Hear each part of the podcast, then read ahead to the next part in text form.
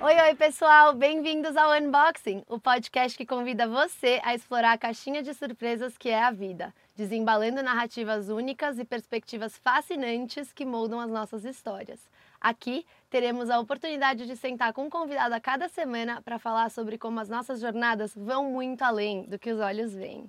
Eu sou sua host, Elisa Leão, curiosa por desvendar o extraordinário do ordinário, apaixonada por expandir horizontes e desafiar perspectivas. É um prazer trazer esses papos para o seu dia, porque todos nós somos muito mais do que uma caixinha só. O nosso convidado de hoje é uma pessoa para lá de especial. Não só pela história de vida que ele vem escrevendo ao longo dos anos, mas pela forma com que ele vive a vida dele de verdade.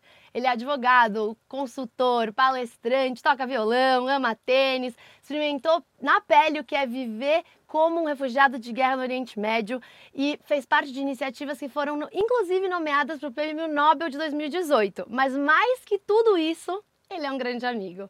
Bem-vindo ao Unboxing, Edgar Raul. Muito obrigado, Elisa. Estou muito feliz que você está aqui com a gente. Satisfação enorme. Nossa, eu tô muito emocionada. Vai estamos, ser maravilhoso. Estamos, vai ser demais. Ah, eu estou muito feliz.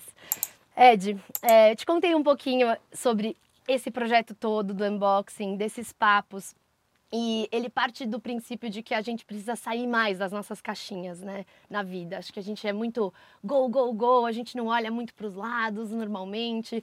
E eu sempre gosto de começar os nossos papos falando sobre a nossa infância, porque eu acho que na infância a gente não tem muitas caixinhas. Então conta um pouco sobre a sua infância pra gente. Olha só, esse é um tema bastante interessante porque, pelo que eu me recordo da minha infância e buscando também fra as frases da minha mãe, é, parece que eu era um, um, um menininho meio sapeca, né? então, minha infância, eu lembro que minha mãe sempre me dizia: filho, cuida do seu corpo.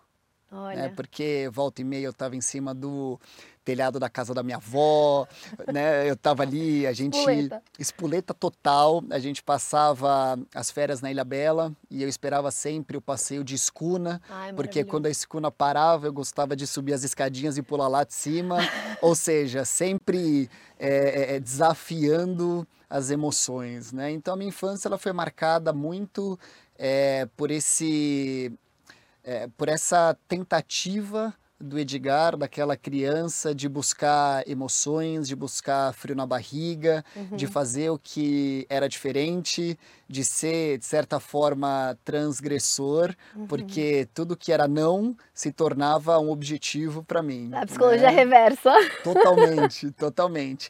Então, foi uma infância muito divertida, uma infância em que eu cresci com os meus irmãos, junto com a minha mãe. Minha mãe é a integral responsável pela nossa criação. Delícia. Então, nós somos em três irmãos e a minha mãe, né, que uhum. trabalhou toda a vida para nos sustentar.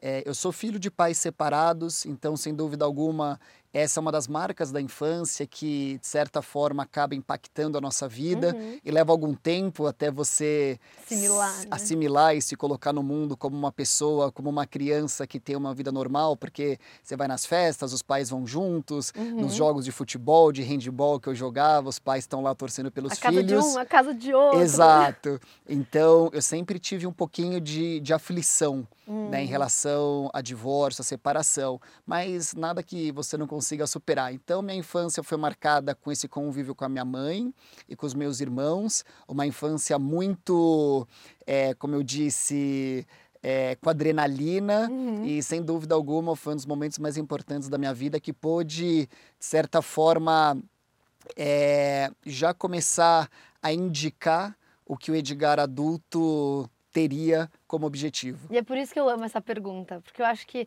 tem tantos indícios, às vezes a gente nem percebe até a gente parar para pensar, nossa, eu gostava muito de fazer isso quando eu era pequeno e agora eu faço isso hoje. Tipo, de alguma forma as coisas vão sendo levadas. Tem né? uma relação, né? tem. uma relação direta. É, eu acho que os nossos dons estão mais, é, assim, expressivos, né? Porque a gente tem menos sei lá, filtros. Sem dúvida, e, e, muito mais coragem, porque a gente não conhece os riscos. Uhum. Né? Então, é, eu antigamente, né? Antigamente, né? tenho 37 anos, mas durante a minha infância, piscina para mim, o mar para mim era uma coisa maravilhosa e assim ilimitada. Uhum. Eu entrava no mar é, sem nenhum receio. Hoje eu já Nossa. vejo se a água está gelada, é. eu já vejo se tem correnteza, né? Se eu passei protetor solar, é. se eu tô, né? Se a toalha está perto, né? Durante a infância a gente tem toda essa total essa energia, é. né? E a gente não conhece as consequências. Então, eu acho que é, a criança, o jovem, ele traz é, essa, essa noção de que é possível fazer apesar das consequências. Uhum, total. E isso é muito louco, porque eu tô começando, eu tô percebendo esses indícios de ser mais cagona, no, no, bom português mesmo. Que eu falo assim, cara, eu nunca tive medo disso, eu nunca tive aflição disso, de mergulhar. O mar é um perfeito exemplo, porque a gente começa a pensar, o que, que tá embaixo de mim? o que, que tem aqui? O que, que tem ali? É muito louco isso mesmo. Sem dúvida, sem dúvida. E quais eram, assim, você mencionou Ilha Bela, Mar, né, Escuna e tudo mais. É, que horas que o tênis entrou na sua vida? Isso fazia parte da sua infância ou foi mais pra frente? Não, o tênis, é, ele entrou na minha vida é, através de um grande amigo meu de infância, uhum. né? É o Rafael Coimbra. A gente viajou para os Estados Unidos e ali no condomínio onde fica a casa dele, uhum. tinha dois professores, o Bob e o mocinho Morenão. Uhum. E, e, ele treinava e ele perguntou se eu queria treinar junto com ele, eu não tinha a menor noção, e eu comecei ali a jogar. Como é que eu comecei a jogar? Enquanto ele ficou com o mocinho morenão numa quadra, eles me colocaram numa outra quadra e tinha uma máquina, um canhão que soltava ah! bola. Então eu estava com uma raquete ali, primeiro tentando me defender das bolas. Fiquei uma hora ali, bom, para quem salta da escuna, é. né, um canhão com bola de tênis, Exato. você tentando se defender, foi, foi maravilhoso e me apaixonei Me apaixonei Nossa. pelo tênis é, desde essa época. E foi interessante porque o tênis, é, eu não comecei a treinar na minha infância. Né? Eu jogava tênis, mas como que eu treinava? Eu pegava uma bolinha, uma raquete e ficava no paredão. Uhum. Né? Então, na escola eu joguei muito handball, joguei uhum. muito futsal, joguei vôlei, fiz natação, amo esporte desde criança. E Mas o tênis, eu comecei a treinar mesmo quando eu fiz o meu primeiro estágio. Porque o tênis, de certa, de certa forma, é um esporte caro. Sim. Então, é, eu peguei investimento investimento não, o recebimento, né, do estágio. do estágio. e contratei um professor e comecei a treinar tênis. Mas a paixão começou na infância, se manteve na infância e quando eu me tornei adulto, essa paixão virou um amor eterno Nossa, e até demais. hoje sou um, um, praticante e apaixonado Nossa, por tênis. E tênis é um esporte assim, como eu acho que como muitos dos esportes individuais, eu falo em aspas porque sempre tem, né? Um técnico, alguém, um amigo, você precisa jogar com outra pessoa, então ele envolve um, de certa forma, um time ali por trás, né? Eles ensinam muito, né, pra gente, os esportes em geral, mas os individuais também, né? Sem dúvida alguma. Os esportes coletivos, eu posso falar isso porque eu treinei a vida inteira, joguei handball, uhum. é, fui capitão na escola, no clube, também na faculdade. E o esporte coletivo, ele te traz uma noção de, óbvio, né, de coletividade, mas é, espírito de grupo, uhum. né? É, todos estão ali pelo mesmo propósito e se você não se ajudar, se você não cooperar, se você não tiver um espírito colaborativo, é, o time não, não vence, não o time vai. não anda. Não vinga. É. E o esporte individual, ele te traz algo muito interessante que é todas as tomadas de decisão são suas. Uhum. Não importa se você está cansado, se você está mentalmente frágil, uhum. se você está inseguro, né? O esporte individual, sobretudo o tênis, toda tomada de decisão é sua. Então, a minha escola foi esporte coletivo e depois esporte individual. E, e o tênis, especificamente, você não pode conversar com, com o técnico, uhum. com quem está fora da quadra. Sim. Então, você está num jogo difícil, um jogo cansativo, você não pode, você não tem apoio. Então, Sim. você ali com a sua consciência, com as suas habilidades, é, dentro daquilo que você planejou, você tem que tomar as decisões. Né? Então, assim, é, o tênis representa muito a nossa vida, Uhum. né? Porque dentro de quadra é como você estivesse vivendo a sua vida Sozinho. do dia a dia, Uhum. né? Em que você tem que tomar decisão, é, pressionado, né? Quando o outro está com a vantagem, né? Total. Quando você está machucado, enfim, é, é, o, o tênis ensina muito a, a você se desenvolver pessoalmente, né? Não Você só não no sentido é. do esporte, né? Sim, total. E eu acho que também tem uma, uma coisa muito importante de aprender que a decisão que você toma ali, ela é sua. Então você tem que escolher a sua decisão. No minuto que você tomou ela e você falou, tá bom, eu escolhi que agora eu vou me puxar um pouquinho mais aqui, eu sei que eu vou ter que buscar esse, esse descanso mais pra frente, é um risco, né? Sem dúvida. São assim os riscos daquela partida que com certeza falando nesse paralelo para a vida em especial a sua, que eu imagino que isso tenha refletido muito para frente quando você estava né, vivendo como refugiado e tudo mais. Esses momentos acho que tem um, um paralelo aí, né? Sem dúvida, porque o tênis ele é um esporte normalmente longo, né? Uhum. Ele não é um esporte de endurance, mas ele é um esporte que uma partida pode demorar três horas, três horas e meia. Sim. Então você precisa dosar eh, vários aspectos. A sua energia física, o seu corpo, você precisa preservar. Uhum. Dependendo como a partida está caminhando, você acelera ou desacelera, você é mais intenso ou menos intenso, Uhum. né, a depender do seu adversário.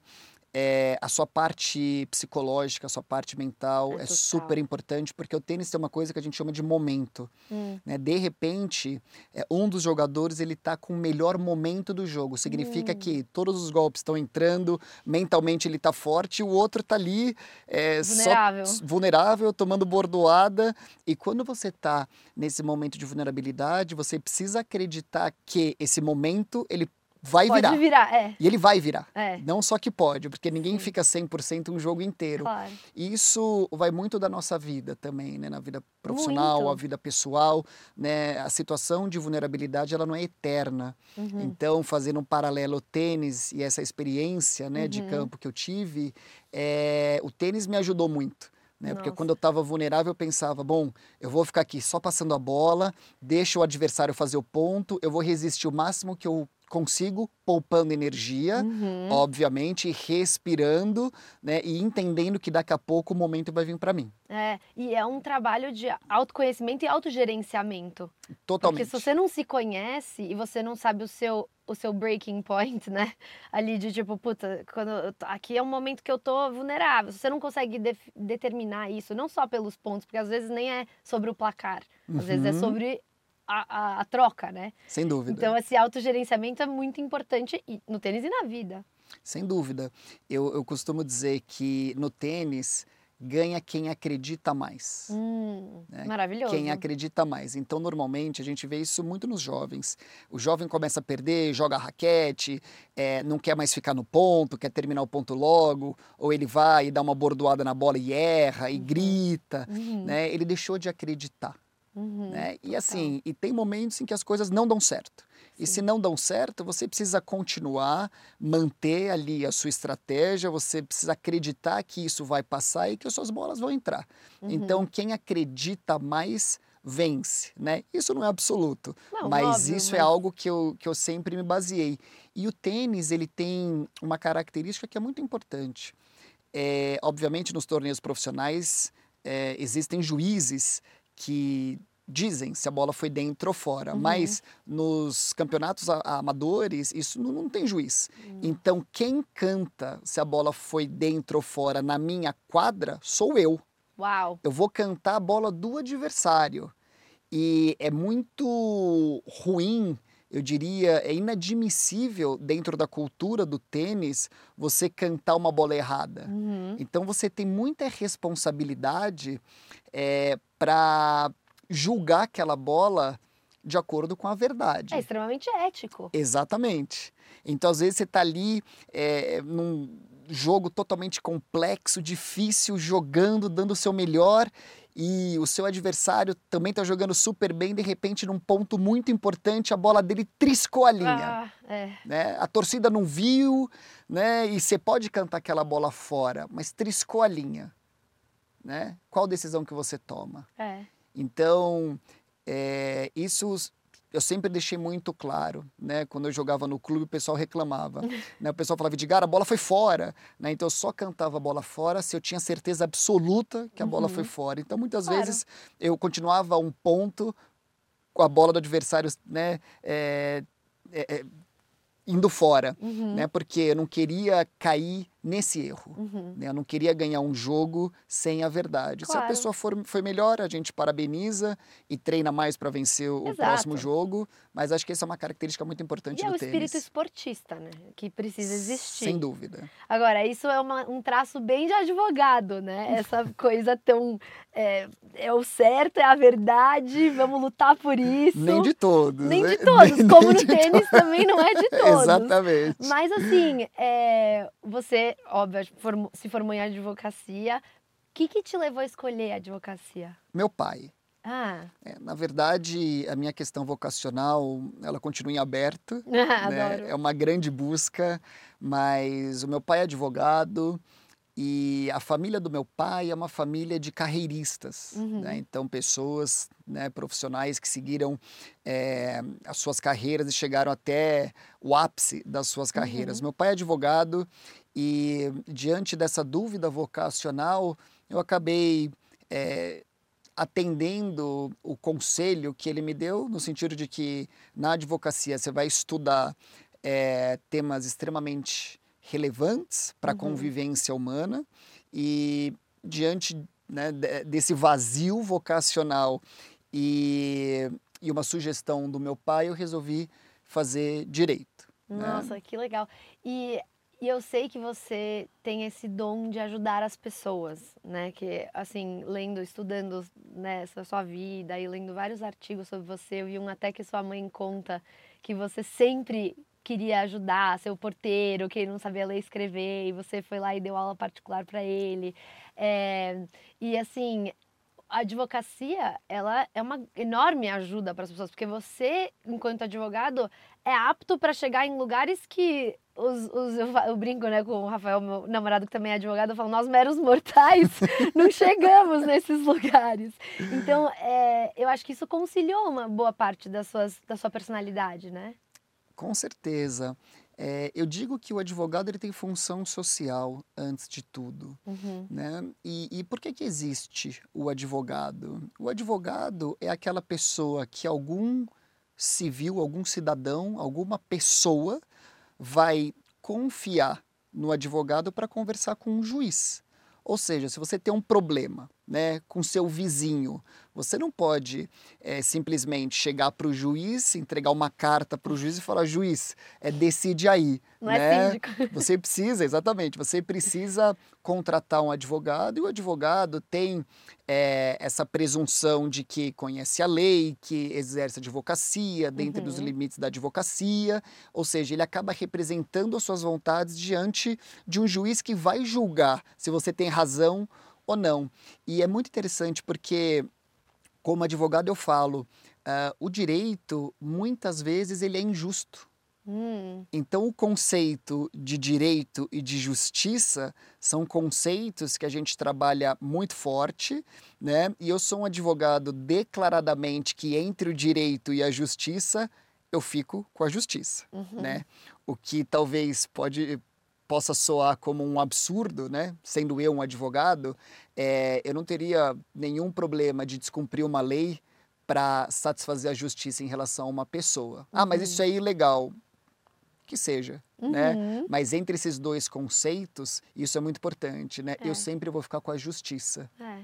E acho que essa parte é muito importante porque é o que faria o seu coração ficar em paz. Né? Porque se fosse ao contrário, você talvez não dormiria à noite. Exato, exato. Porque é, o direito brasileiro, né, falando do direito brasileiro, ele é um direito muito complexo. Se a gente comparar com o sistema dos Estados Unidos, né, a gente tem aqui uma série de diplomas normativos, é, existem antinomias. Né, o que, que são uhum. antinomias? Quando uma lei contradiz outra hum. lei. Né? Então existem hierarquias, mas no fundo é, o direito nada mais é do que bom senso. Uhum. Né? O direito ele é bom senso. Então é o que eu falo. Eu fico muito frustrado como advogado porque quando as escolas, universidades, empresas é, me convidam para eu falar sobre direitos humanos, eu fico muito frustrado. Por quê? Porque o direito ele é a última possibilidade de uma convivência pacífica. Uhum. Ou seja, a forma da gente se relacionar entre os seres humanos, existe a lei, uhum. mas a lei, assim, é o básico do básico para a gente conviver bem. Uhum. Então eu sempre coloco, né, uma hierarquia de, de convivência. A hum. primeira, que é a mais nobre, logo a mais rara, é o amor. Sim. Né? O que uma mãe sente por um filho, um filho por uma mãe, um pai por um filho, aquilo é o amor. Uhum. Né? Então, a mãe faz o que faz por um filho por amor. Não em todos os casos, mas Sim. talvez numa certa maioria. Num né? bom senso. Num, exato. Então, é, o amor a, a, um filho é uma forma de relacionamento. Sim. Só que não dá pra gente amar todo mundo. É. Se não dá pra amar todo mundo, faça como se amasse. Uhum. Então, no seu dia a dia, no meu cotidiano, né, eu tento ser uma pessoa gentil. É. Né? Gentileza é um aspecto moral. Eu decido ser gentil, eu decido é, fazer como eu se amasse o outro, já que eu não amo, é. porque eu acredito nesse modelo de convivência. Sim. Se eu não consigo ser amoroso, se eu não consigo ser gentil, que eu seja pelo menos ético. Sim. Né? Ou seja, a ética é o zelo pela melhor convivência possível entre Sim. pessoas. Né? Então, numa empresa tem lá a ética da empresa. Uhum. Né? É, não pode imprimir trabalho do filho na impressora da empresa. Né? Isso é, um, é uma é, é, um acerto, é um combinado uhum. né, ali daquela empresa, um comportamento ético para que é, a gente não utilize os recursos da empresa de uma maneira inadequada. Sim. Então você tem amor, gentileza, ética. Se você falhou nas três, aí vem o direito. Hum. Né? Aí vem o direito. É o último recurso, né? É o último recurso, né? Porque se você não consegue ser amoroso, se você não consegue ser gentil, se você não consegue ser ético, né? Os homens, sobretudo os homens, têm que entender que tocar uma mulher é crime. Sim. Não pode tocar uma mulher sem anuência uhum. né, dessa mulher. Tocou é crime. É. Porque isso é muito comum, né? ainda mais aqui no Brasil. Sim. Então, assim, poxa, é, o direito vem e fala assim: olha, irmãozão, você não conseguiu ser amoroso, gentil, ético, então pelo menos cumpra a lei. É. Ah, mas você pode me perguntar, e se não cumprir a lei? Aí é a barbárie. Aí é a barbárie. É, não tem outra. Então, quando, como advogado, eu fico frustrado, porque falar sobre direito é falar sobre é, a fronteira com a barbárie. É. Então, eu gostaria de falar sobre amor, sobre gentileza, sobre ética, antes de falar de direito.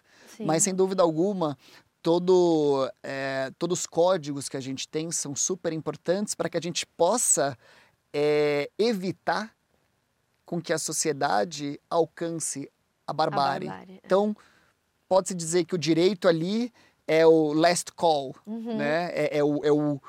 É, o trampolim, é, exato. você pode subir. É a etapa final né, para barbárie, ou dali você pode é. querer ter relações de convivência melhores. Total. E por que direitos humanos? Porque direito tem uma gama, né? Imagino que você, já entrou na faculdade sabendo que ia para esse lado ou não? Não, não. Eu entrei na faculdade como um, uma página em branco, um livro totalmente sem nenhuma letra Asterisco. escrita, né? E na faculdade é, eu estava totalmente aberto para para entender todos esses conceitos jurídicos e, e não tem jeito, dentro da minha trajetória, é, eu não sei nem responder racionalmente o Uhum. porquê eu tenho essa tendência a cuidar de pessoas, né?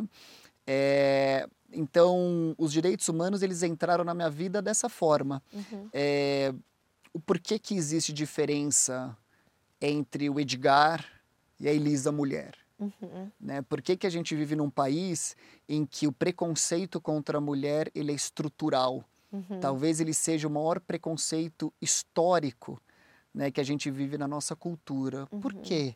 Sendo que nós somos seres humanos, Uhum. sendo que certamente o nosso fim será o mesmo, que a morte. Sim. Né? Os direitos humanos é uma tentativa racional dos seres humanos entenderem que, independentemente do sexo, cor, raça, religião, é, etnia, nós temos que ser tratados de maneira igual. Sim. Né? Porque somos todos seres humanos. Sim. Né? Mesma então, espécie. Mesma espécie. Então, se você tem um cabelo loiro, um cabelo comprido, é, e eu não, se eu gosto do esmalte é, rosa, branquinho, isso não importa. Isso é uma uhum. decisão sua, individual. Isso não deve é, me afetar, ou não deveria uhum. me afetar. Os direitos humanos é, é uma gramática que tenta garantir isso, independentemente é, do seu background, uhum. você vai ter o mesmo direito em relação aquela outra pessoa, uhum. né? Então isso é fascinante. Isso é fascinante porque é, a nossa história, né, não é uma história de paz, uhum. não é uma história pacífica, é. né? É, eu me convenci, depois de ter vivido todas essas experiências, de que por que, que o ser humano agride o seu par? Por que, que o homem agride uma mulher? Por que, que um pai ou uma mãe agride um filho? Uhum. Por que, que um filho ou uma mãe agride um pai? Por que, que existe guerra? Por que, que existe canal de denúncia nas empresas? Por que, que a gente é. se dá é. mal? É. Né? E a resposta que mais tranquilizou o meu coração, é, dentro das várias respostas que eu busquei na filosofia, na antropologia, na religião, é uma resposta psicanalítica. Hum. Né? Então, o Freud, ele fala a gente se maltrata e a gente se agride porque há prazer. Uhum. Então isso me acalmou, de certa forma. É porque dá uma luz, pelo menos é uma resposta. Exato, pelo menos a gente consegue entender que aquela agressividade pode estar satisfazendo o prazer de uma pessoa que ainda não conseguiu entender que há um limite. Uhum. Há um limite. É. Né? É, ser agressivo é contra a lei, Uhum. Certamente é um comportamento que a gente pode enquadrar, dependendo da situação, como antiético e imoral, uhum. e certamente é, com ausência de amor. É, sempre. Né? Então, é, os direitos humanos eles trazem essas perspectivas, a gente tentar entender definitivamente que nesse mundão que a gente vive, essa diversidade cultural enorme, nós é, temos que ser tratados da mesma, da mesma forma, de acordo com a lei. Uhum. Exato. Então, que é o então, mínimo. O que é o mínimo. Né? Então, se um ET hoje vem para o planeta Terra e pergunta, Elisa, como é que como é que vocês funcionam aí, né? Vocês são a espécie é, predominante, a gente já entendeu, né? Como é que vocês funcionam? Tem aí um, um código, um livro que, né, que, que uhum. mostre né, os procedimentos entre vocês, a gente vai apresentar a Declaração Universal dos Direitos Humanos, Sim. que é o documento mais traduzido da história da humanidade. Nossa. Né? E a Declaração Universal dos Direitos Humanos é o que determina, influencia a Constituição e os instrumentos normativos de muitos países do mundo. Uhum. Então, seria o nosso consenso documento norteador. É é o nosso documento norteador, o grande consenso entre todos esses países que formularam esse documento. Uhum.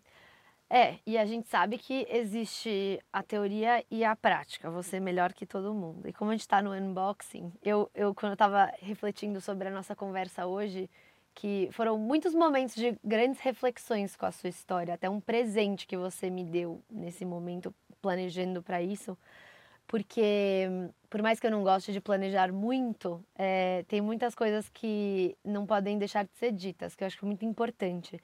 E eu falo muito sobre as nossas caixinhas, né? Que a gente tem a caixinha de filho, de amigo, de namorado, de irmão, de enfim, nossas caixinhas. E ao você escolher e se colocar numa nova caixa, né? Que acho que nem no começo você sabia o que você ia encontrar, né? Você falou, vou me abdicar das caixas que eu, que eu tenho aqui e essa aqui vai falar mais alto porque eu preciso entender, mergulhar dentro dessa realidade que se eu não fizer isso, eu não vou ter acesso a isso, certo? Como foi esse processo? Foi, foi algo, é, assim, consciente, planejado, que você... Porque eu imagino que você seja uma pessoa que aprenda entendendo a lógica das coisas, né? Que não, para mim não tem outra explicação. Acho que para você ter ido lá e vivido daquela, naquela realidade que muitos podem olhar e falar assim, meu, mas você está no Brasil, um país que não tem guerra, que as pessoas adoram falar que não tem guerra, apesar de a gente tem muitas guerras aqui sim, que a gente sim. não não falo, não é a guerra tradicional que a gente conhece na mídia, mas temos muitas guerras aqui também. É, você sair daqui e ir para lá, como é que foi esse esse momento de, cara, não é o suficiente, eu preciso ir? Foi zero planejado, hum. zero. A época eu trabalhava num escritório de advocacia, eu tinha uma vida estável, uma vida financeira estável, uma vida profissional estável, eu namorava há três anos, eu tinha 27 anos, né, à época. Então, o próximo passo era casar, ter filhos e ponto final, né? Estabilidade total. Eu falo portal dos 28 anos, cara. Eu falo, existe, é muito real. Eu tô passando pelo meu. Eu juro, é o portal dos 28 anos, isso é muito real. Sem dúvida. Retorno de Saturno. É isso, brabo, brabo. Nossa. Mas eu acho que é, foi certamente uma conclusão de um processo psicanalítico hum. que eu estava fazendo, né, e que eu continuo fazendo, né? Eu sou Eu também faço. Eu, eu me baseio muito na, na psicanálise, na psicanálise lacaniana, né? Então ali é, foi um, um, uma decisão de eu ir em busca de fato ao que eu nasci para fazer uhum. nessa vida né? Mas sem ter qualquer direção. Então, terminei relacionamento, pedi demissão, é, peguei meu dinheiro, escrevi um projeto e falei assim: ó, eu quero entender os direitos humanos na prática. Porque a gente estuda, a gente vai em palestra, tem workshops, tem especializações sobre direitos humanos, né? Mas tudo a partir da literatura. Ou Só da experiência que, alheia. Da experiência alheia, exatamente. Só que o que, que você sabe de fato sobre os direitos humanos? Né, sobre esses casos. Então eu resolvi me colocar é, em campo para entender sobre os direitos humanos a partir da minha vivência. Então foi uma decisão é, no sentido de, de ter essas vivências e, e me basear no empirismo. Uhum. Né? Então foi é tudo empírico. Uhum. Então as pessoas perguntam, ah, mas você, quanto tempo você planejou para ir? Não planejei. Eu saí do Brasil, é, fui para os Estados Unidos, a minha irmã estava morando lá, eu avisei, falei, Fernanda, estou é, mudando para os Estados Unidos semana que vem.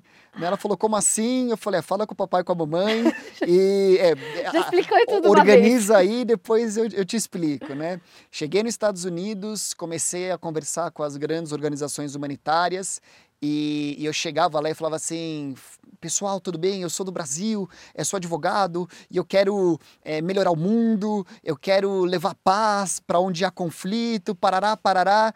E eles diziam assim para mim: eu morava em Nova York. Edgar, faz uma festa com os brasileiros, levanta dinheiro e dá aqui para gente que a gente sabe né, é, tratar os direitos humanos de terceiros, né?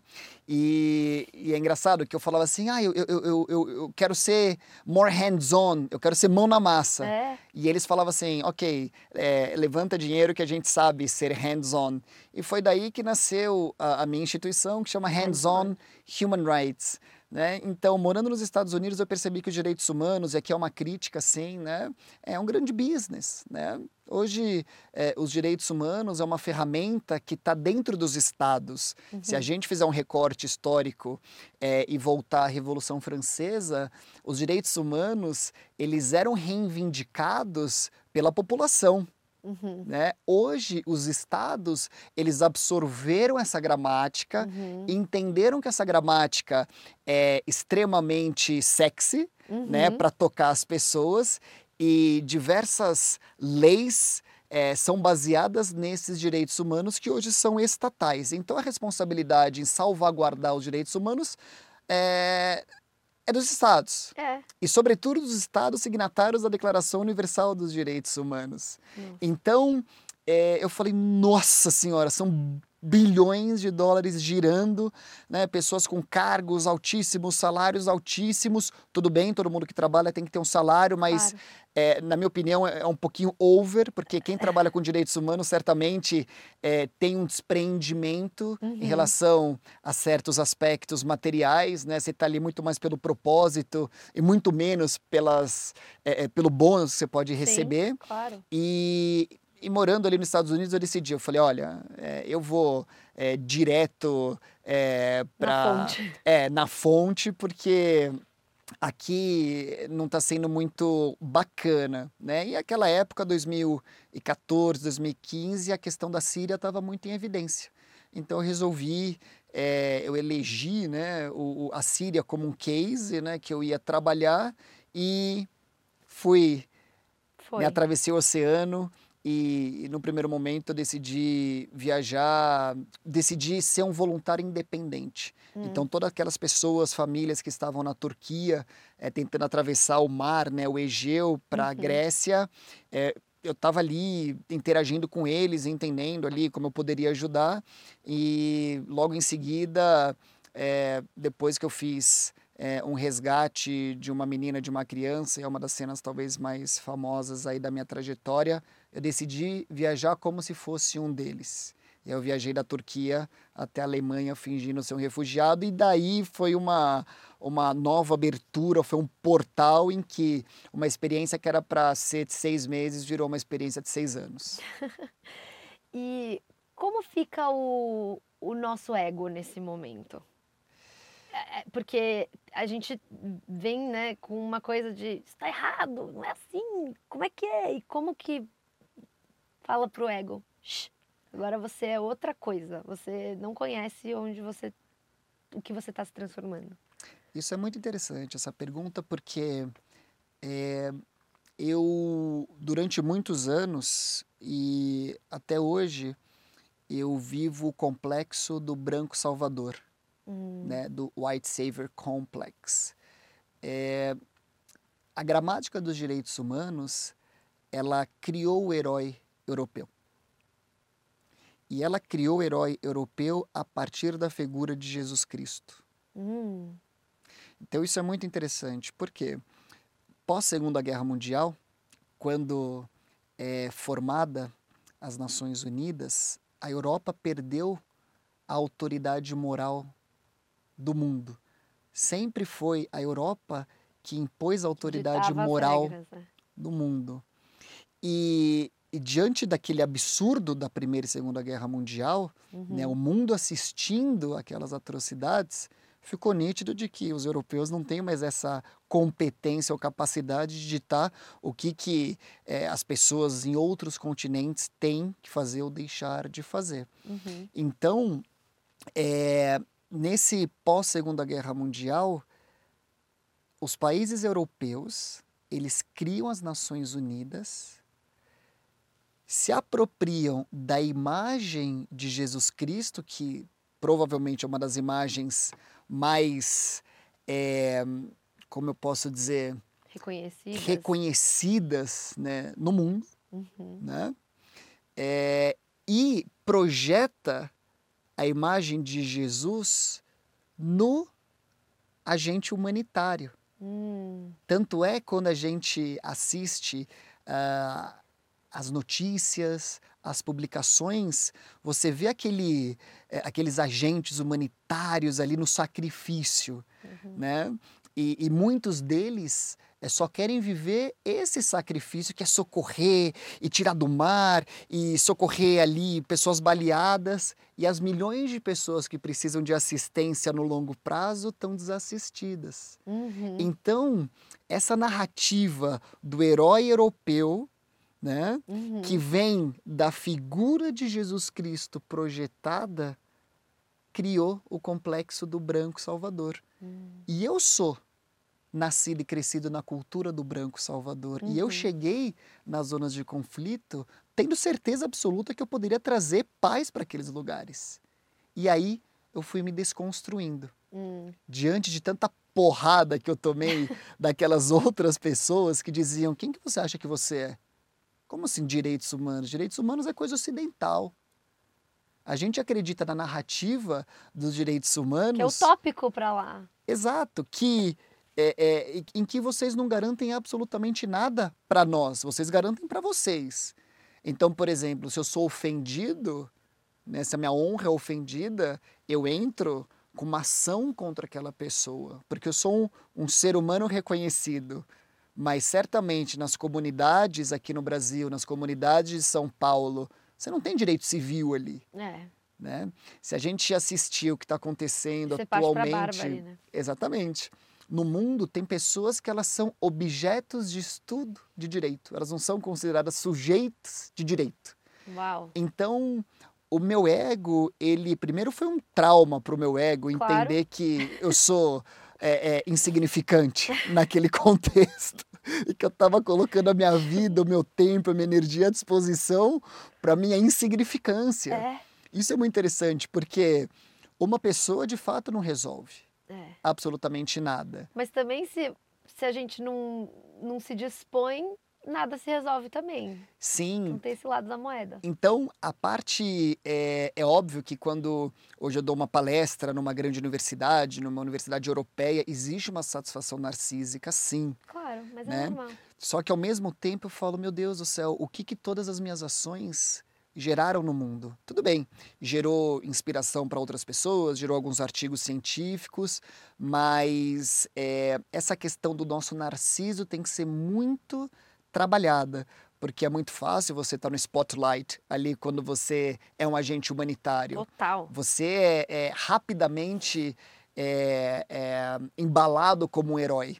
Então, o meu ego, no primeiro momento, ele sofreu muito, porque eu achava que eu era demais, que eu conhecia os direitos humanos, mas na prática ali eu vi o tamanho da minha insignificância. Claro, ajudei muitas pessoas. É, hoje eu moro com um casal refugiado, eles estão na minha casa já Uau. faz um ano e pouco, eu moro com eles. Né, eu trouxe eles da Turquia para o Brasil. Né? Se não fosse o Brasil, eles provavelmente já não estariam vivos hoje. Então, no longo prazo, eu trago respostas sustentáveis, Uhum. mas muito longe daquilo que eu imaginava é, que pudesse acontecer.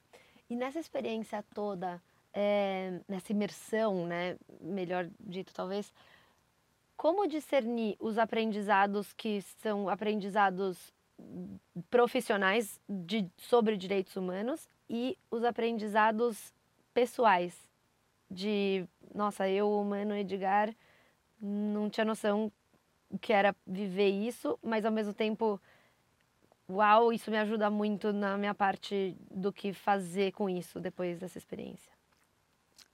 Acho que o aprendizado profissional é concluir que a prática está muito aquém do que está disciplinado nas regras, nas leis, na doutrina. É muito diferente. Uhum. É, uma vez numa palestra no Instituto Rio Branco, para os diplomatas, eu falei: quem nunca esteve em campo não tem legitimidade para julgar o que acontece em campo. Hum. Então, profissionalmente, eu vi que tudo aquilo que eu aprendi, que eu estudei, que eu me dediquei, não tinha relevância nenhuma para resolver os problemas que estão ali postos em campo. Uhum. Então, é, como é que você faz uma mediação entre um soldado e um refugiado? Como é que você faz uma mediação entre um grupo é, de resistência e soldados? Ou entre agentes humanitários e vítimas? Sempre há um interesse em todos os envolvidos. Né? Sempre há um interesse. Então, profissionalmente falando, foi muito difícil, porque você se sente desarmado para resolver aquelas questões. E pessoalmente, é, a grande lição que eu tive nas minhas missões foi que o amor, que a gente entende como um sentimento, ele pode ser também um comportamento, Hum. uma decisão. É possível você amar um desconhecido, e é possível você amar quem você não gosta. Uhum. Gostar é uma coisa, amar é outra. E por que, que eu estou falando isso? Porque eu lembro quando eu estava na Sérvia, viajando com os refugiados, as autoridades na Sérvia pediram para a gente sair da estação de ônibus, que a gente não poderia dormir ali. Hum. Então a gente saiu e ficou na rua. Eu lembro que era inverno, tinha uma garoa bem fininha. Eu me eu encostei na parede ali e olhei para baixo, estava né, absolutamente vulnerável ali, já muitos dias viajando, sem comida, é, exausto, com frio. E ali eu falei, bom, hipotermia. Hum, acabou aqui. Acabou aqui. E de repente um pai sírio se aproximou de mim e disse: Filho, me dá um abraço. Olhei para ele e falei: Não é possível. Eu, no ápice da minha arrogância e orgulho, falei: Que é isso? Eu tô aqui, eu sou jovem para ajudar esse pai, essa família, né? Como assim? Eu quero te ajudar. Inverteu, né, os papéis. E ele falou: Não importa o motivo pelo qual você está viajando com a gente, não importa. Mas você tem que entender que a única forma da gente chegar na Alemanha, onde quer que seja, é compartilhando o nosso amor.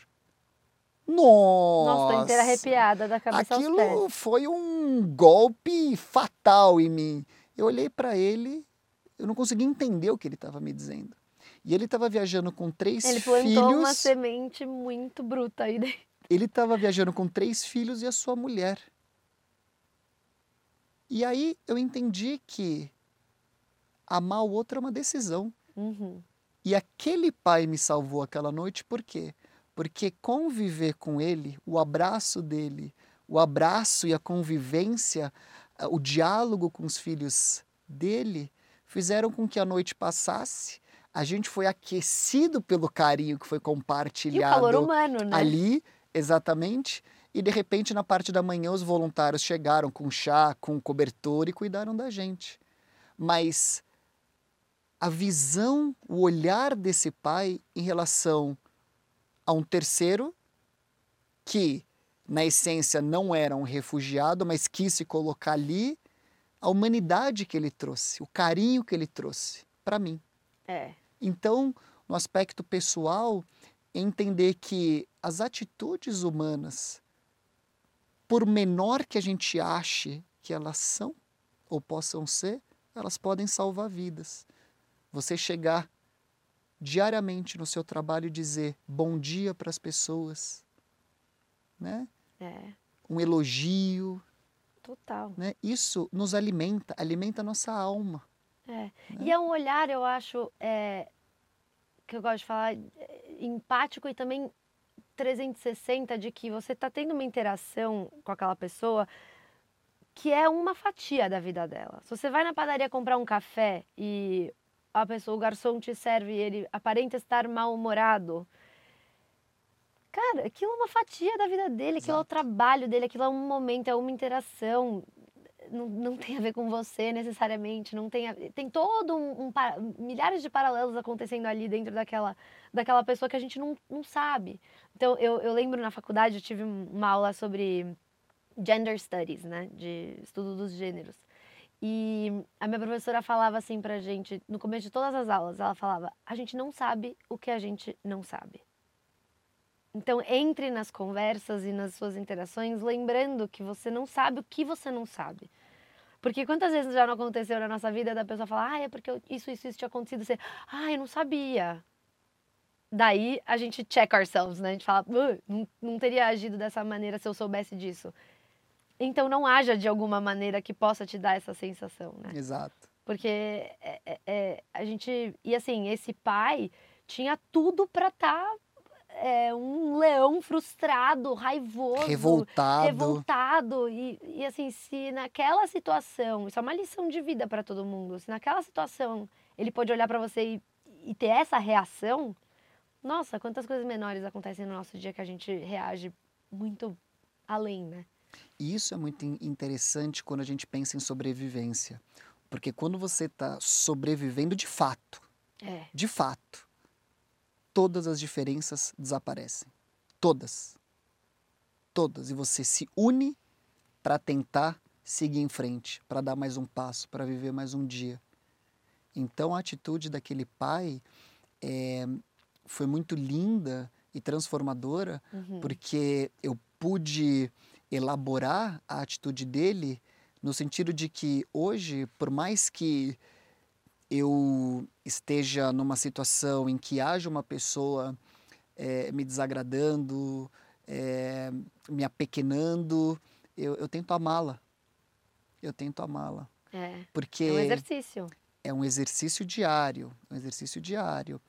Porque o amor, ele essa compreensão do amor, e certamente diversos filósofos podem me criticar dizendo não, amor é, não é uma decisão, é um sentimento, né? Mas enfim, aqui eu falo das minhas experiências, eu Claro. falo dentro da minha perspectiva, respeitando toda e qualquer outra Óbvio. perspectiva, né?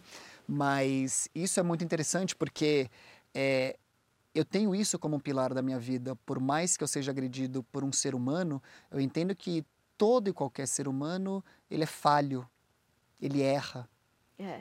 né? Então eu também sou um ser humano. Então eu me vejo no erro daquela pessoa e o que eu posso fazer diante da interação com outra pessoa é, depende de mim. Sim. Então, não é mais ou menos o que as pessoas dizem, né? Olho por olho, dente por dente, eu sou vingativo, parará, se ele foi cruel comigo, ser cruel com ele. Eu penso diferente, né? Se uma pessoa está demonstrando uma vulnerabilidade, uma falha, eu vou tentar acolhê-la dentro da minha capacidade e não julgá-la, É. e sim amá-la e tratá-la bem.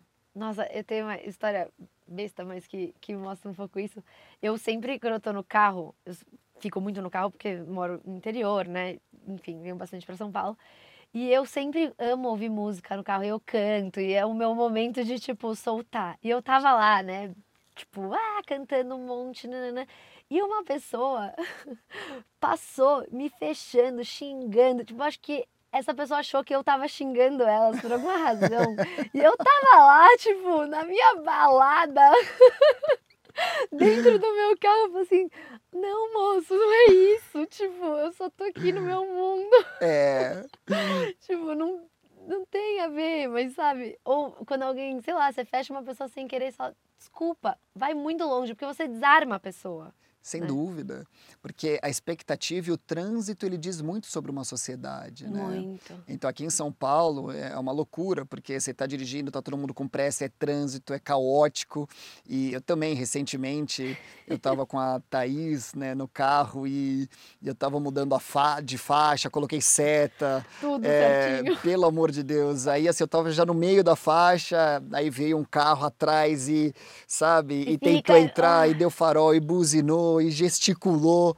E aí, não satisfeito, ele estava tentando emparelhar comigo. Eu falei, Thaís, pelo amor de Deus, olha, eu dirigindo ali, esse cara vai criar um maior problema aqui, vai querer brigar, deixa eu pensar o que eu vou fazer. Aí na hora que ele emparelhou, né, eu abri o vidro e virei rápido para ele e mostrei a língua.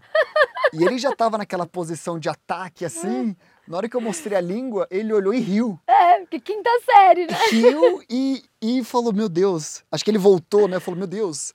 Né? E aí ele foi embora.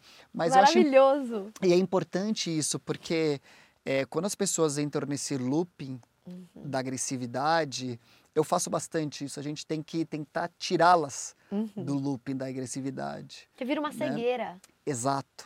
É uma, é uma cegueira, a pessoa vê vermelho. E, e, inclusive, acho que depois, se você para pra perguntar pra pessoa, nossa, por que, que você falou isso? Ela não lembra. Muitas vezes. A pessoa fala, imagina, eu não falei isso. Bloqueia, né? É. Bloqueia. Nossa, uma loucura. E uma coisa que me, me assim, intriga bastante das suas experiências é sobre rotina. Né? Eu não sei se você é uma pessoa que gosta ou não de rotina. Você gosta? Não. Não, é, não tem como, né? Mas assim, querendo ou não, a gente sempre tem um pouco de rotina, né? Quando você estava na sua experiência de campo, como foi isso? Porque qual é a rotina de um refugiado numa situação que você não sabe o próximo minuto? A rotina do refugiado. Obviamente, eu estou aqui trazendo tão somente as pessoas com quem eu convivi e a minha experiência, né? Óbvio. Podem existir várias outras rotinas, mas é, é sobreviver, é tentar cuidar o máximo possível da sua dignidade e torcer, orar, pedir, Para uma força Rogar. para que as autoridades que têm o poder de tomar decisão de resolver essas questões ajam. Então a rotina é esperar e tentar se manter vivo, garantindo a sua dignidade a dignidade dos seus familiares, né, que estão ali com você. É uma das coisas mais marcantes e, e sensíveis para mim foi testemunhar milhares de mães, milhares de pais perdendo o poder de escolha deles e perder o poder de garantir a mínima dignidade para os seus filhos. Isso é cruel. É. Porque o refugiado, ele não é refugiado porque ele quer. O refugiado, ele é refugiado porque se ele não fosse, ele seria um defunto. Que essa é a grande diferença de um imigrante e de um refugiado. Né? Exatamente. Né? O imigrante, ele, ele tem a escolha. Então, eu, Edgar, morei em Nova York, né? Eu sou um imigrante nos Estados Unidos porque eu escolhi. A minha vida no Brasil era boa, né? E por alguma razão intrínseca minha, eu quis mudar para Nova York. Uhum. Isso é diferente de um sírio que tem que sair da Síria, né? Senão ele vai morrer. De um venezuelano. Que ele não quer necessariamente sair exato, da Síria. De um venezuelano, de um palestino, ou sai ou morre.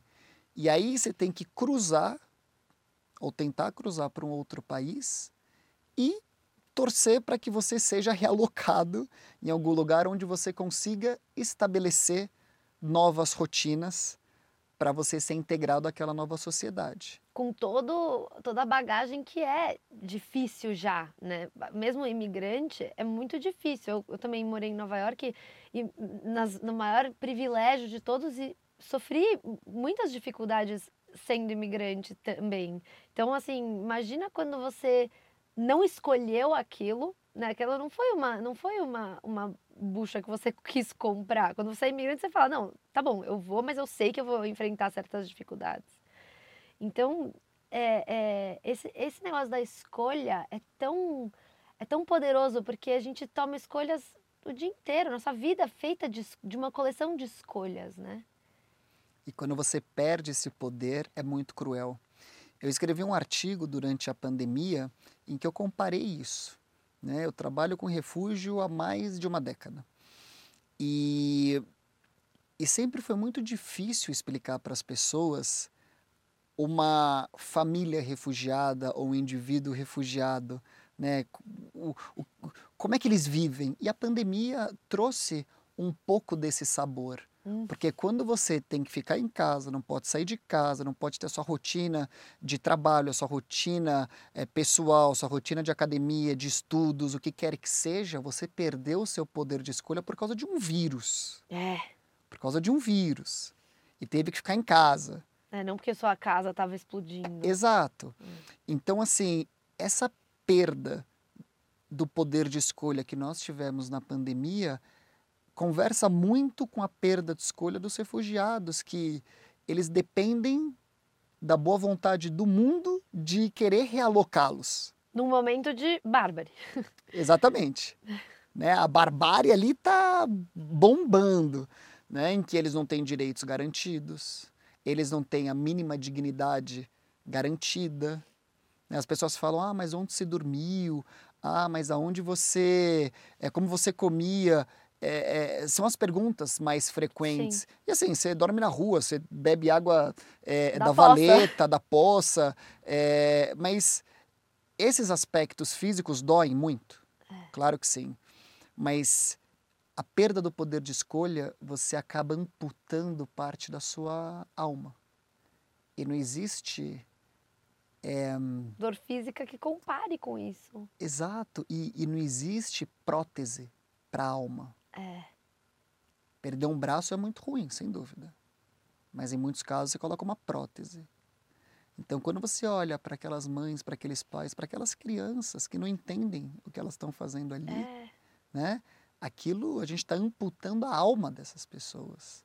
E depois a gente quer que elas cheguem no Brasil, onde quer que seja, sejam educadas, sejam tranquilas, sejam trabalhadoras, não tenham crises, né? É o que eu falo. Eu trabalho ali na região da Faria Lima. Poxa, é, é, 98% das pessoas que estão no meu entorno têm ansiedade, é, não têm o melhor comportamento, né? são agressivas. A gente exige do refugiado que teve que fugir sem querer, que seja educado, compreensivo, calmo. Né? Então, é o que eu sempre falo: a gente tem que aplicar o rigor que a gente aplica neles em nós. Aí Com talvez certeza. podemos nos, nos, tornar pessoas melhores. É, é que nem, isso eu acho que vale para tudo, né? Até quando você vai exigir alguma atitude de um amigo, mas você tá tendo essa mesma atitude? Exato. Tipo, volta para você a pergunta que é muito esclarecedor, né? Porque é, é, eu sempre falo, engenheiro de obra pronta é a coisa mais fácil e mais legal de ser, né? É, e como foi lidar com os preconceitos de refugiado? É, é muito duro. O tema preconceito é um tema muito duro. Né? Porque o, o preconceito é o conceito antes da experiência. Então, é, a minha tomada de decisão para viver essas missões humanitárias está muito calcada, está muito baseada no próprio Edgar buscando desconstruir as suas ideias fixas e hum. os seus preconceitos. Né? Se você me perguntar, se você pega aqui um avião, é, é, São Paulo, Paris, e do seu lado vem uma pessoa com um turbante, é, você vai ficar em paz? Eu vou falar, não, não vou. Por quê? Porque existe esse estereótipo de que o turbante, de que o árabe, o muçulmano vão fazer alguma coisa ruim. Às vezes o cara nem é muçulmano, tá? Às vezes nem é muçulmano, exatamente. Às vezes nem é muçulmano. Tem muitas religiões que usam turbantes. Exato. É. Né? Quando a gente olha imagens das mulheres, agora sim, no caso muçulmana, é. lá em Dubai, usando o hijab ou a burca, o que quer que seja, a gente julga, a gente fala um absurdo essas mulheres usarem o hijab sem perguntar para ela como é que ela se sente com o hijab. Né? Sem entender que o uso Todo do hijab né? pode ser uma decisão dela. Uhum. Né? Então, assim, o preconceito, ele, ele é cruel em todas as suas formas. Né? Seja a xenofobia, seja a xenelazia, a misoginia, uhum. a homofobia, né? em todas as suas uh, uh, formas.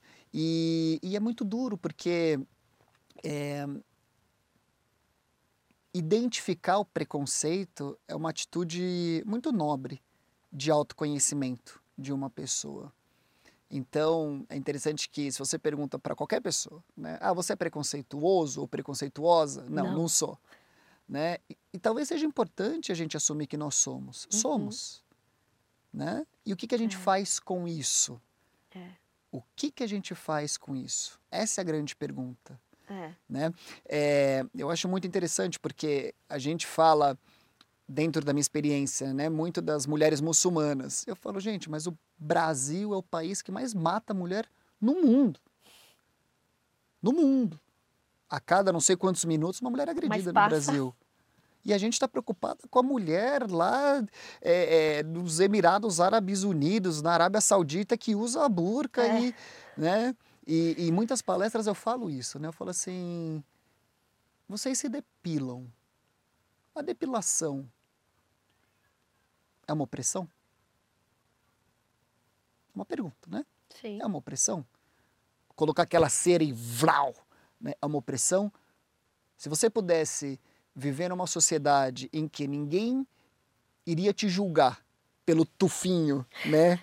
Né? Você vai na praia, levanta o braço, tem o tufinho. Ninguém ia te julgar. Olhar. Isso ia ser normal. É. Você Se passaria depilaria. por aquilo ou não? É. Né? Porque é, eu entendo que a gente tem que trazer a crítica ao outro para o nosso mundo. Sim.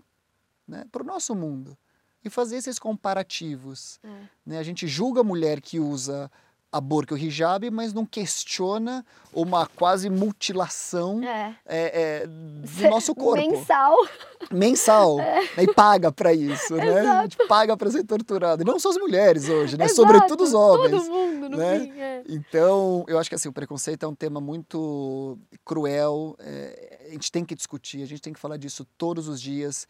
Eu sou, de certa forma, muito criterioso e enfático em relação a, a qualquer tipo de preconceito. Eu não faço piada com Claro. outras pessoas. Se eu for fazer piada, eu faço sobre mim, porque eu sou é, tão insignificante quanto qualquer outra pessoa, né? Mas a piada ela machuca, Sim. a piada ela pequena as pessoas, palavras machucam. Então, seja em grupos de WhatsApp, em reuniões que eu participo, qualquer lugar em que eu esteja, certamente se há uma cena é, de desprezo com qualquer ser humano, independente da sua característica, eu ajo. É, né? claro. eu, eu, eu interfiro sim, porque é, o preconceito ele tem que ser lutado na sua essência É. né? A piada, ela gera um caldo cultural que lá na frente a mulher é assassinada, o negro é assassinado, o índio é assassinado. E é muito fácil, né, falar. Ah, é uma piada. É uma piada. Calma. Exato. Então, preconceito tem que ser combatido, as Sim. pessoas têm que identificar, assumir que sim são preconceituosas e a partir dessa autoanálise eh, se desconstruir e entender que, independentemente da sua cor de cabelo, da sua forma, eh, das suas escolhas, somos iguais e tá tudo bem. É, exatamente. E tá tudo bem. E tá tudo bem. Uma frase, eu quero jogar ela aqui e ver seus pensamentos. Vai me falar o que, que ela significa pra você. Olha lá, hein? Vamos lá. Life turns on a dime. Ai, ai, ai, ai, ai, ai. Life turns on a dime. Essa é uma das principais frases da minha vida, né? Porque a, a vida, ela muda mesmo, né? Da noite para o dia. Da noite para o dia. Esse é um ano, 2023, muito difícil na minha vida. Eu diria que mais difícil do que os anos em que eu vivi em zonas de conflito, em guerras, Uau. né? Por quê? Porque a guerra, quando ela é externa, ela é, não faz parte do seu corpo, é uma coisa. Quando a guerra é interna, é outra coisa. Então, como a gente já conversou aqui, eu sempre fui uma criança, uma pessoa muito esportista, muito ativa, né? É, com muita energia. E esse ano eu tive um Covid que fez com que eu ficasse internado. Uau. Esse Covid disfarçou uma crise de ansiedade, Meu Deus. né, com é, episódios de ataques de pânico e assistindo um filme eu tinha ataque cardíaco. Então, para quem correu uma maratona em outubro, em março, é, tá 12 dias numa UTI, Nossa. life turns on a On dime. a dime. E, e assim, eu não tenho nenhum hábito eh, que comprometa o meu coração ou a minha saúde. Né? Nenhum hábito ruim que Nossa. comprometa. Então, assim, eh, quando. Eh, certamente, quando você tem um problema de saúde, os outros milhares de problemas que você tinha se tornam um só. Então, life turns on a dime porque eh, a gente não controla o que pode acontecer conosco. A gente não controla. A gente pode controlar as nossas decisões, mas a gente não controla tudo, Uhum. né? No começo desse ano, um grande amigo, um aluno meu, né? Ele, numa tentativa de assalto, tomou três tiros. Sobreviveu.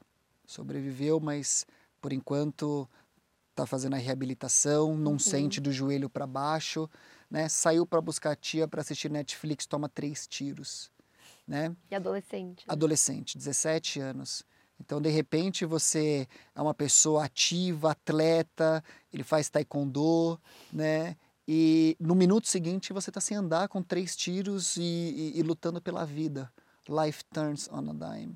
né? A vida vira abruptamente, Sim. como um dime, É, né? Como uma moedinha. é. Então, é a gente entender que é, a vida é limitada, não controlamos tudo, logo, a gente deve viver da melhor forma possível cada instante. Uhum. Cada instante, porque da noite para o dia ou no minuto seguinte seu coração pode disparar como o meu, Sim. né? Você pode ter complicações pulmonares, intestinais, como eu tive, né? Uma pessoa que tem uma rotina de atleta, Saudável. É. né? Uma rotina saudável. Então essa é uma grande frase. é, ela até está no status do meu WhatsApp. Acho que desde quando eu me cadastrei no WhatsApp, porque é isso. É a, fase, a frase mais significativa e mais verdadeira. É, Né? Cuidado, porque life turns on a dime. é. Então escolha viver bem. É isso. A outra frase que eu também puxei de um das suas mídias que eu achei muito interessante, que para mim foi uma frase mais que ela ela fala de tempo, mas ela tá sempre no presente, que é vivemos em tempos estranhos. achei muito é, curioso e engraçado essa ser a frase é, mais assim que sobressai no seu, no seu site, né? É. A primeira coisa que você vê é vivemos em tempos estranhos e de fato eu, eu me fiquei de mas quando que o tempo não foi estranho, Exato. Edgar? exato, exato. É. É, vivemos em tempos estranhos. Eu tô sentado em cima de um tanque de guerra, né? Exato. Então, assim, para um defensor de direitos humanos estar sentado num tanque de guerra significa que tá estranho. Tá estranho. Né? Tá estranho. Exatamente. Parece aquele canhão do tênis que Exato, é o canhão do tênis, né? Tentando se defender, de repente, é, é que aquele canhão, é, eu dormi dentro daquele canhão porque eu eu, eu tava numa zona de conflito e eu tava com medo de tomar algum tiro e tal. Eu falei, ah, meu, encontrei esse canhão no meu do nada. Eu falei, ah, dentro, Dentro do dele. canhão não é possível, né, que, que um tiro entre, né, aqui. Então, vivemos em tempos estranhos. É, é uma reflexão sobre é, a era informatizada que a gente vive na atualidade, a era em que a gente tem o maior acesso ao conhecimento. Então você coloca no Google lá, né? Revolta da chibata. Você vai ter ali todas as indicações para você ir atrás desse conhecimento. É tá tudo muito acessível E rápido, né? e rápido. E mesmo assim, a gente continua repetindo o padrão do passado. É. Então, vivemos em tempos estranhos é assim, é, a tecnologia já foi, ela já foi. Né? Daqui a pouco a gente está lá habitando algum outro planeta. Então é muito interessante a gente é, discutindo inteligência artificial, mas ao mesmo tempo falar de igualdade de gênero. É, Então é estranho isso. é estranho. A tecnologia, o ser humano tem essa capacidade de trazer uma inovação tecnológica, um desenvolvimento tecnológico, mas ao mesmo tempo parece que não tem eh, competência para resolver um conflito de família, É. para resolver eh, uma questão entre gêneros, É entre uma comunicação raças, não violenta. uma um- comunicação não violenta. Então é, é um tempo muito estranho a gente falando né, de Starlink, de é, iPhone que tira foto e não sei o que, que localiza você. É, né, eu perdi meu, meu telefone esses dias e peguei meu computador, comecei a rastrear, Onde ele tá? liguei e me devolveram. Né? Então, assim, uau! Mas ao mesmo tempo, a gente é, entende que se uma mulher ela resolve se separar do marido, né, o marido não vai dar pensão para ela se ela tiver um namorado. Pensão para os filhos, não para É, ela. Pensão para os filhos, filhos. se ela tiver um namorado. Então, assim, é muito estranho, porque ainda a gente tem que falar de igualdade de gênero, racial, igualdade sexual. Então, é muito estranho. É, se fosse uma corrida, tem alguns assuntos engatinhando, enquanto outros estão lá no sprint. É, é uma loucura. Exato. Então, assim, como é que é, nessa era dos direitos humanos, do humanismo, né? Porque os direitos humanos ele vem é, do movimento humanista, em Uhum. que tira do Estado a figura de Deus e coloca o ser humano, Hum. né? Então, desde lá, a gente provavelmente fez as maiores catástrofes é, é, do, do mundo, né? Revolução Industrial, Primeira, Segunda Guerra Mundial, é Guerra Fria, aí você vem, faz a ONU, só que os conflitos continuam, é as grandes potências agora se movimentando, é Rússia, Ucrânia, Israel, Palestina, Estados Unidos envolvido em tudo, e, e você fala, meu Deus, mas a gente já não aprendeu com as catástrofes anteriores? Parece que não. É, Então é estranho. com certeza. É, e é engraçado como a gente falou muito sobre toda a sua experiência, mas tem uma que é uma intersecção do tênis com a sua, o seu momento de, de refugiado, né? Que é do Djokovic. Como é que foi essa que você foi salvo pelo Djoko?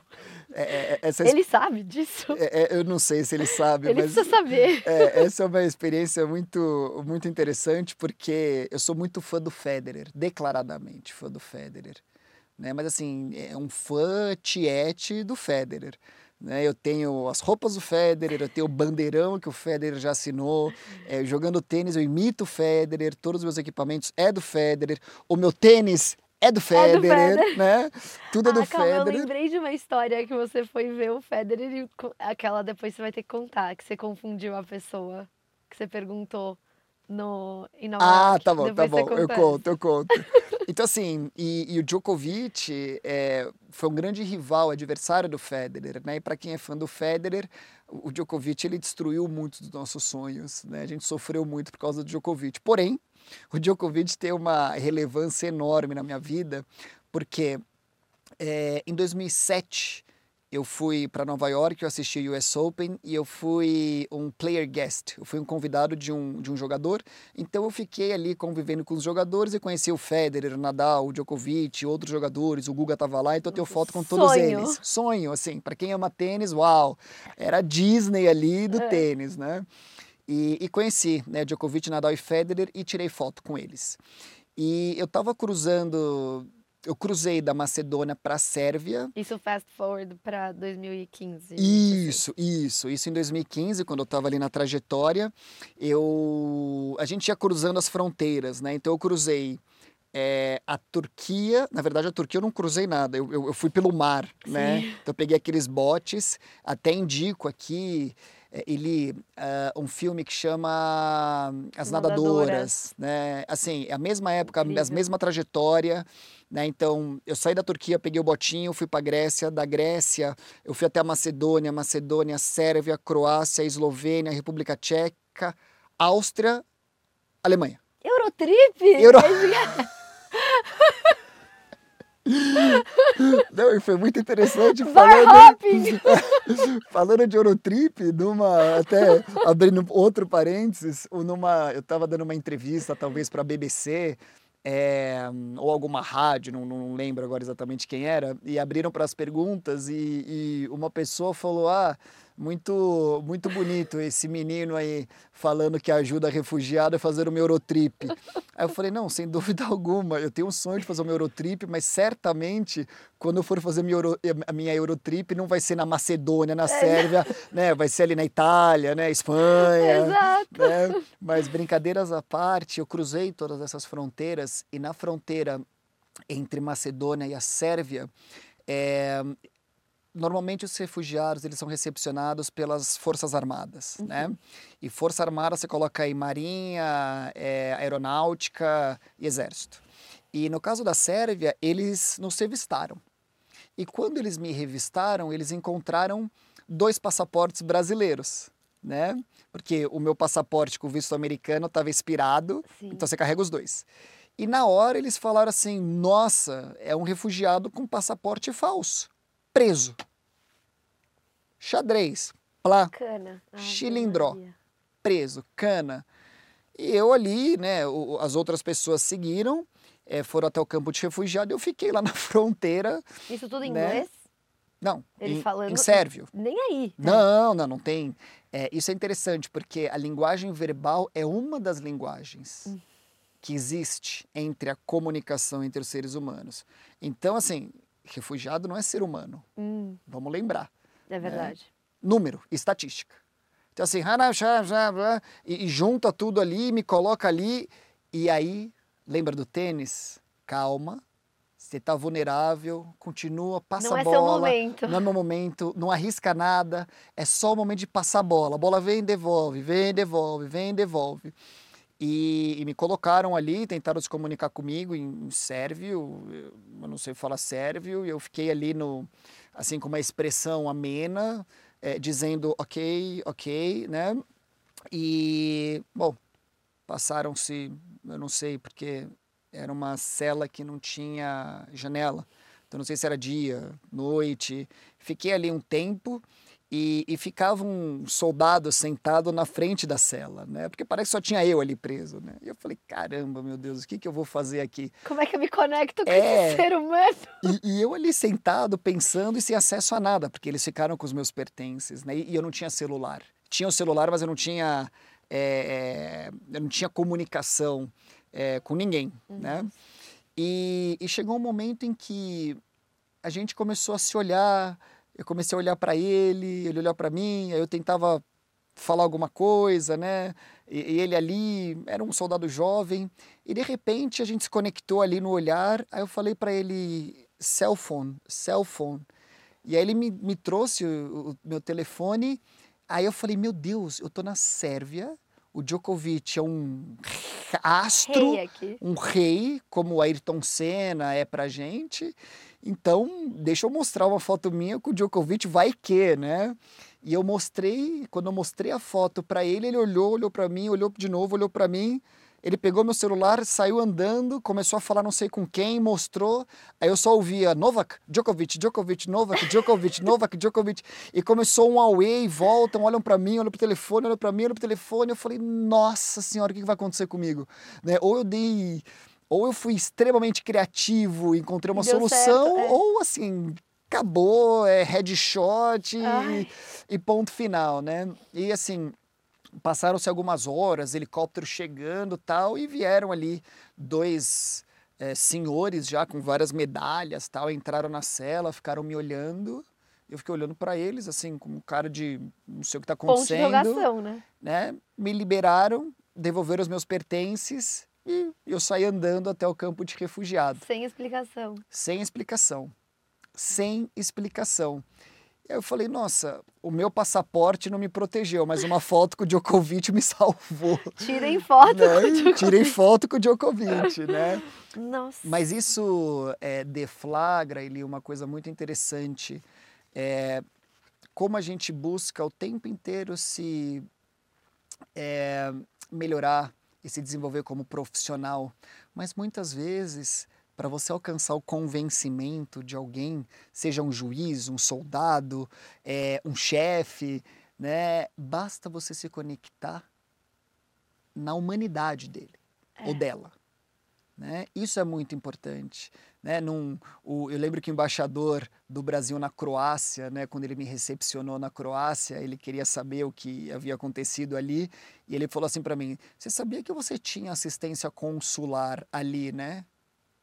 Eu falei: é, Embaixador, com todo respeito. Ali eu não tinha absolutamente nada. Direitos humanos. Você não tem nada. Você não tem.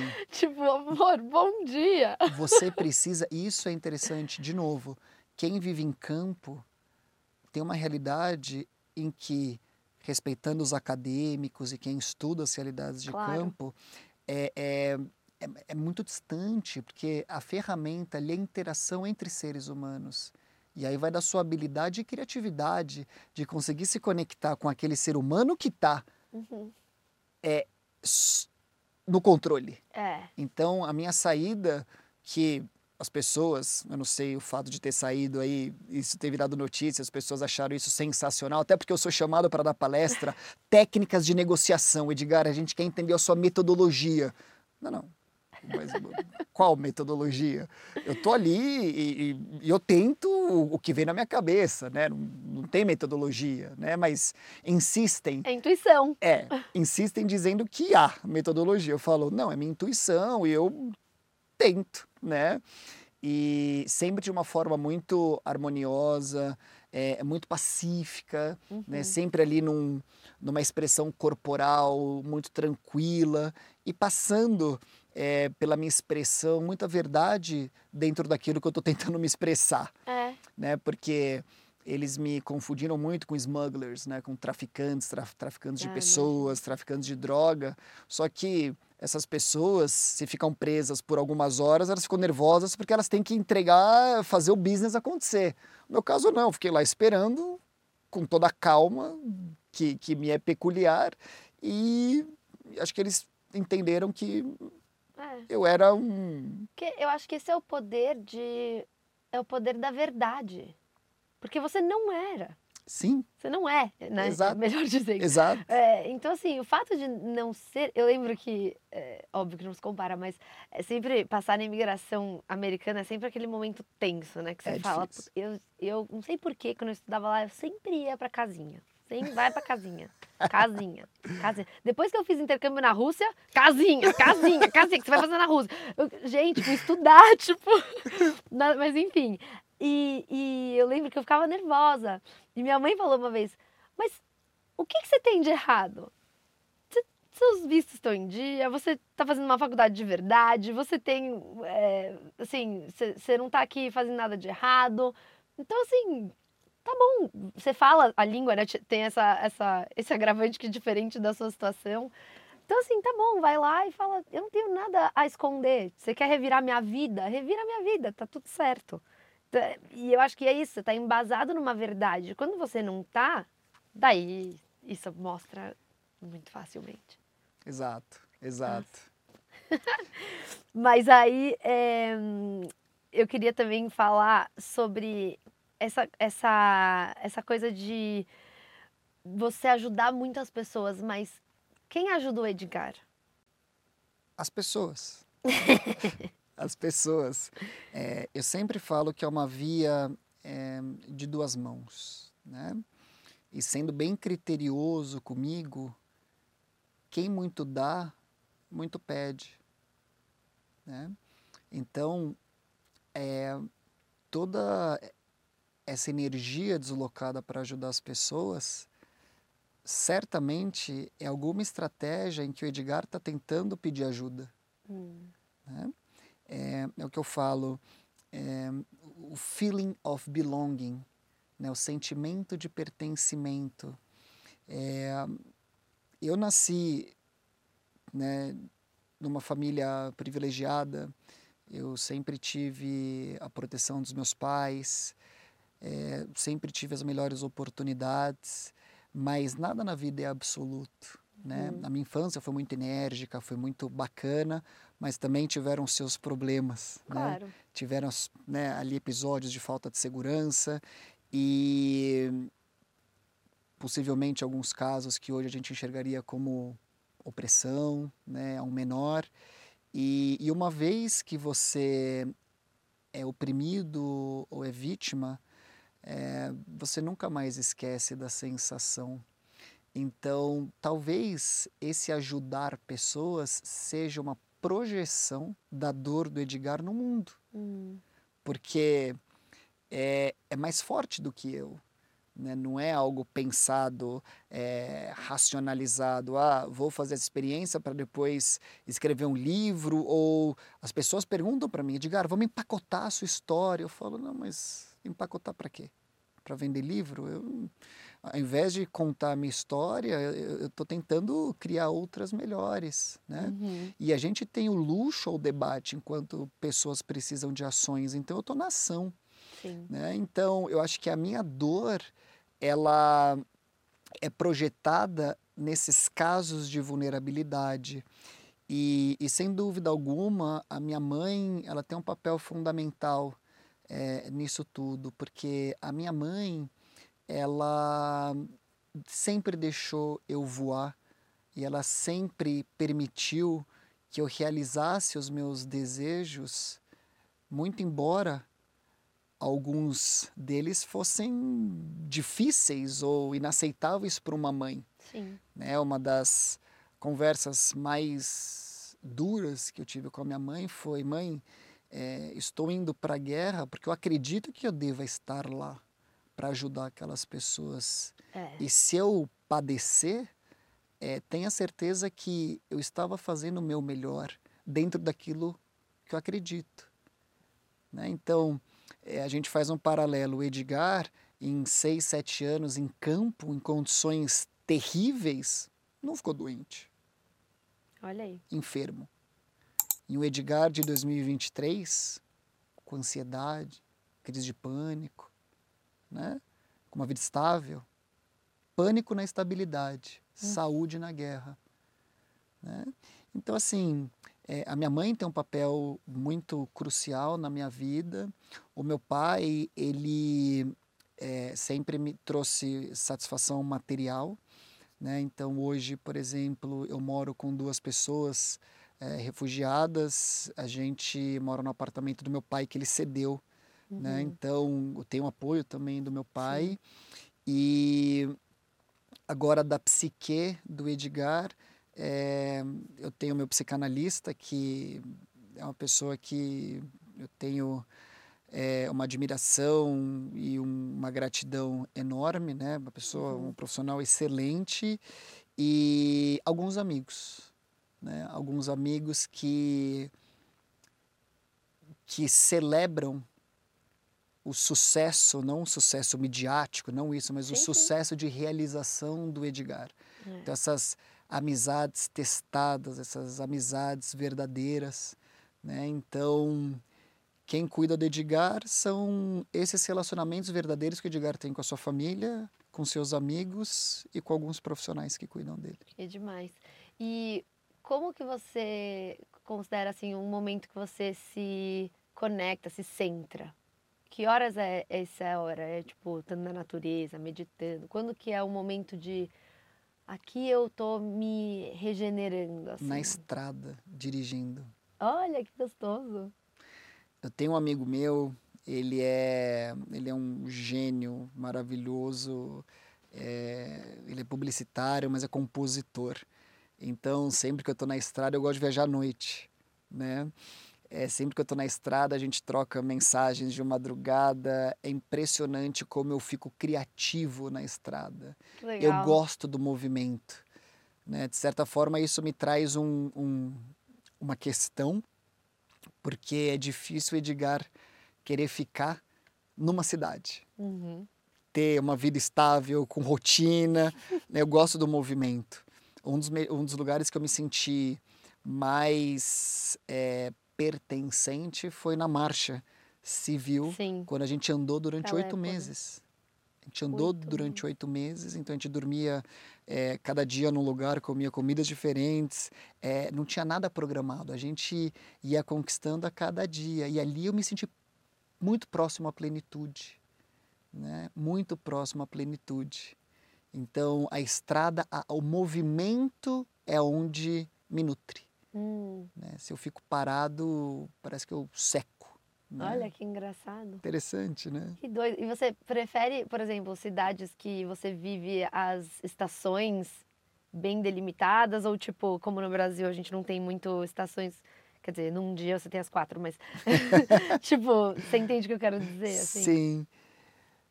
Não, é, eu não, eu não tenho essa ligação muito com o clima, Hum. né? Não tenho. É, eu, é interessante que eu, o cheiro das cidades é algo que me marca, Hum, né? Os cheiros da cidade.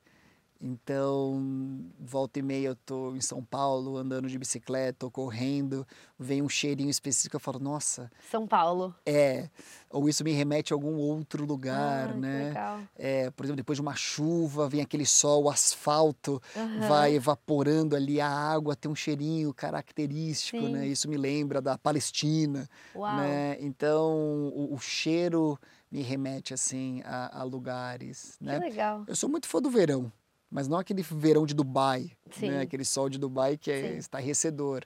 É, e um pouco de resistência ao frio, porque na minha experiência eu passei muito, Muito frio. duro, é. Passei muito frio. Então, o frio hoje eu tenho um, um pouquinho de medo. É. É. né, do frio. Imagino. E na reintegração, assim, a volta da, da- ao Brasil, ou como é que foi? Você veio para o Brasil direto depois da, da sua experiência ou foi para outro lugar? Não, depois que eu terminei as missões do Oeste Asiático, ali, Síria, Palestina, Jordânia, Líbano, eh, eu fui, os países do Golfo também, eu fui para Europa, e aí foi, assim, até surpreendente para mim, porque de repente as grandes universidades estavam me convidando para eu dar palestra, né, e assim, com professores catedráticos, eh, naquelas salas, auditórios enormes, né, de séculos passados. Eu Nossa. falei, meu Deus do céu, mas o que, que eu vou falar com pós-doutorandos da Universidade de Coimbra? O que, que eu vou falar com doutorandos em Sorbonne, eh, Cambridge? E me chamaram e eu estava ali falando sobre a minha experiência sem entender ali muito Por o porquê estavam me chamando, né? Mas estavam achando demais ali o que eu estava contando. Nossa, mas você esteve lá? Sim, estive. Nossa, mas eh, você falou com o grupo XYZ? Falei, mas qual o problema desse grupo?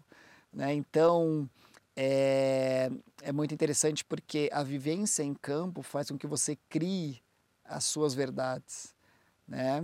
Então, o fato de eu ter feito tudo isso, é, não representando nenhuma organização e representando tão somente o Edgar, faz com que eu tenha liberdade para para trazer exatamente aquilo que eu vivi. Sim. Então, se as pessoas me perguntam, ah, Edgar, o que que você acha do grupo tal?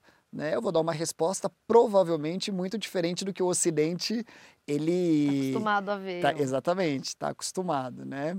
Então, isso é, é- é- é curioso, porque hoje a gente tem muita informação, porém você precisa saber selecionar a informação, Sim. né? Que de certa forma é, é cruel com quem não está em campo, porque não é todo mundo que vai para campo Sim. né? Então, eu certamente saí da sua pergunta. E nesse momento me deu um branco, eu esqueci da sua pergunta, que eu Como abri foi a reintegração? dez parênteses, né? Não, era como foi a reintegração, assim, Ah. de voltar para o Brasil e família e tudo mais. Tá, então eu terminei essa experiência, eu fui para o México. Por quê? O mesmo deslocamento que existe do Oeste Asiático para a Europa, existe da América do Sul, América Central, para os Estados Unidos e Canadá. Uhum. Então eu falei, nossa, se aqui eu já mapeei, né? É, eu vou ajudar agora o continente que eu, que eu moro. Uhum. E fui para o México e foi uma grandíssima lição. Eu fiquei apaixonado pelo México, pela cultura mexicana. E depois eu fui para o Equador, fui para a Colômbia e, e eu já monitorava o fluxo dos venezuelanos para o Brasil. Hum. Aí quando eu voltei para o Brasil, eu já estava familiarizado com o fluxo dos venezuelanos no Brasil e criei alguns projetos e apoiei o Estado brasileiro nessa resposta humanitária emergencial para acolher os venezuelanos e, e aqui fiquei. Né? Na verdade, é, essa é uma história até interessante porque a minha reintegração no Brasil não é que eu planejei voltar para o Brasil. A bem da verdade, talvez isso aqui seja a primeira vez que eu conte, né? Olá. Assim, publicamente. É, eu, eu, naquela época, decidi que estarei onde há maior urgência. Hum. Então, a minha base, eu tinha uma mochila com poucas roupas e tal, e vivia assim. E o Dumbo? E o Dumbo? O O Dumbo, Dumbo. o Dumbo é chave. O Dumbo é fundamental. É assim, até hoje meu melhor amigo conhece muitas particularidades, muitos detalhes. O Dumbo, né, ele é maravilhoso. Mas eu voltei para o Brasil para me despedir da minha família, passar um Natal, um Ano Novo, porque tudo aquilo que eu tinha vivido eu ia publicar no meu diário. E aí, né? Eu não sei o que, que poderia acontecer, mas eu ia voltar para os Estados Unidos, publicar o diário e esperar o que, que poderia acontecer comigo. Só que quando eu voltei para o Brasil, eu fui passar o ano novo com a minha família no Rio de Janeiro e uma amiga atriz mandou uma mensagem e falou: Ed, vamos apoiar eh, esse projeto aqui. Aí eu fui nessa reunião eh, desse projeto e dessa reunião me contrataram para eu fazer uma missão com esse projeto até um outro país e uma pessoa que, que me contratou durante a missão me disse que vivia todas as violências domésticas é, no seu relacionamento, uma pessoa com filhos, e disse que queria sair, que via em mim alguém que pudesse auxiliar. Então eu voltei para o Brasil, comecei a ajudar essa pessoa e isso virou um, um, uma questão de três anos. Né? Essa pessoa era casada com uma outra pessoa que tinha um poder aquisitivo muito grande, então foi é, um processo difícil. Um processo, foi um espancamento judiciário e eu ali como advogado tentando ajudar da forma que eu, que eu consigo ajudar. Então, eu fiquei no Brasil por causa de uma questão de violência doméstica. Nossa. Né? E aí, três anos no Brasil, fiquei no Brasil. Né? Aí eu falei, ok, estou no Brasil, tenho projetos aqui. Aí eu dividi o Edgar non-profit e o Edgar for-profit. Uhum. Então eu falei, ok, eu dou sequência a essas ações é, com a minha instituição, Hands on Human Rights, uhum. e aqui eu volto para o mercado corporativo para ter renda para eu viver claro. e também para trazer essa experiência para o mercado e ajudar o mercado a se desenvolver nessas agendas ESG e tudo mais. Aí fui contratado por uma empresa, a empresa que eu trabalho hoje, e fiquei no Brasil. Então não teve muito planejamento. Entendi. Né? O que teve foi adaptações diante daquilo que foram aparecendo como problemas barra oportunidades na minha vida. E quando você chegou no Brasil lá para se despedir, passar o Natal, né, e o Réveillon, qual foi a comidinha que você quis comer primeiro? Porque, sei lá, eu morava fora, eu vinha só Não, pensando no que, que eu vou comer. Sem dúvida. Vamos lá. Um dos meus apelidos é Egg. Né? Egg? Né? Egg, porque é, eu gosto muito de pão. Tá. Né? Mas, assim, gosto muito, eu sou apaixonado é, por gosto pão. Gosto muito, tô sendo É, apaixonado por pão. E tem aquele egg esponja. Ah. Eu amo comer aquilo com requeijão. Ai, e pedir um arroz, feijão, carne moída com batata. Nossa. Amo, amo. E um ovinho é, é, frito em cima do feijão com a gema mole. Amo, Ai, amo delícia. de paixão. Aí comi isso durante um, um mês, eu acho. Né? imagino, um imagino. Não, muito gostoso. É, me conta qual caixinha assim da sua vida até hoje mais te surpreendeu? Pro bem ou pro mal? Te surpreendeu. Pode ser uma pro bem e uma pro mal. Acho que foi a caixinha dos relacionamentos. Hum quando as pessoas me perguntam, né, Edgar, o que que você, o que que você quer? Qual que é o seu plano de vida? Eu falo, me tornar uma pessoa melhor. Uhum. As pessoas falam, ah, tá bom, mas o que mais? Eu falo, poxa. O que, mais que, que isso? Mais? E, e eu fui muito surpreendido por todas as mulheres que eu namorei. Elas me deram muitas dicas e aprendizados para me tornar um homem melhor. Então, é, hoje eu vejo a postura de muitos homens em relacionamentos, né? E, e eu, me, eu me vejo no passado, né? Algumas atitudes, isso, né? é, algumas atitudes muito padrões assim, né? E que bom que você se vê no passado, né? E não é... que você não enxerga que aquilo existe, né? Isso, Porque... mas graças à, à interação com essas mulheres, e as críticas delas. Né? Então, é, eu lembro que o meu primeiro amorzinho de infância, né? é, gostei da mesma menina da segunda série, segundo colegial. E aí você sabe, a gente é criança, a gente é jovem tal. A gente estava em Campos do Jordão. E, Corpus. É, Corpus Christi. Aquela, a gente adolescentezinho. Clássico. Aí eu lembro que eu fui conversar com ela e ela ali com 13, 14 anos falou assim: "Você procura os caminhos mais fáceis na sua vida. Você uh! não enfrenta os caminhos difíceis." Uau. Que tijolo na cabeça. Um 13, né? E aí é...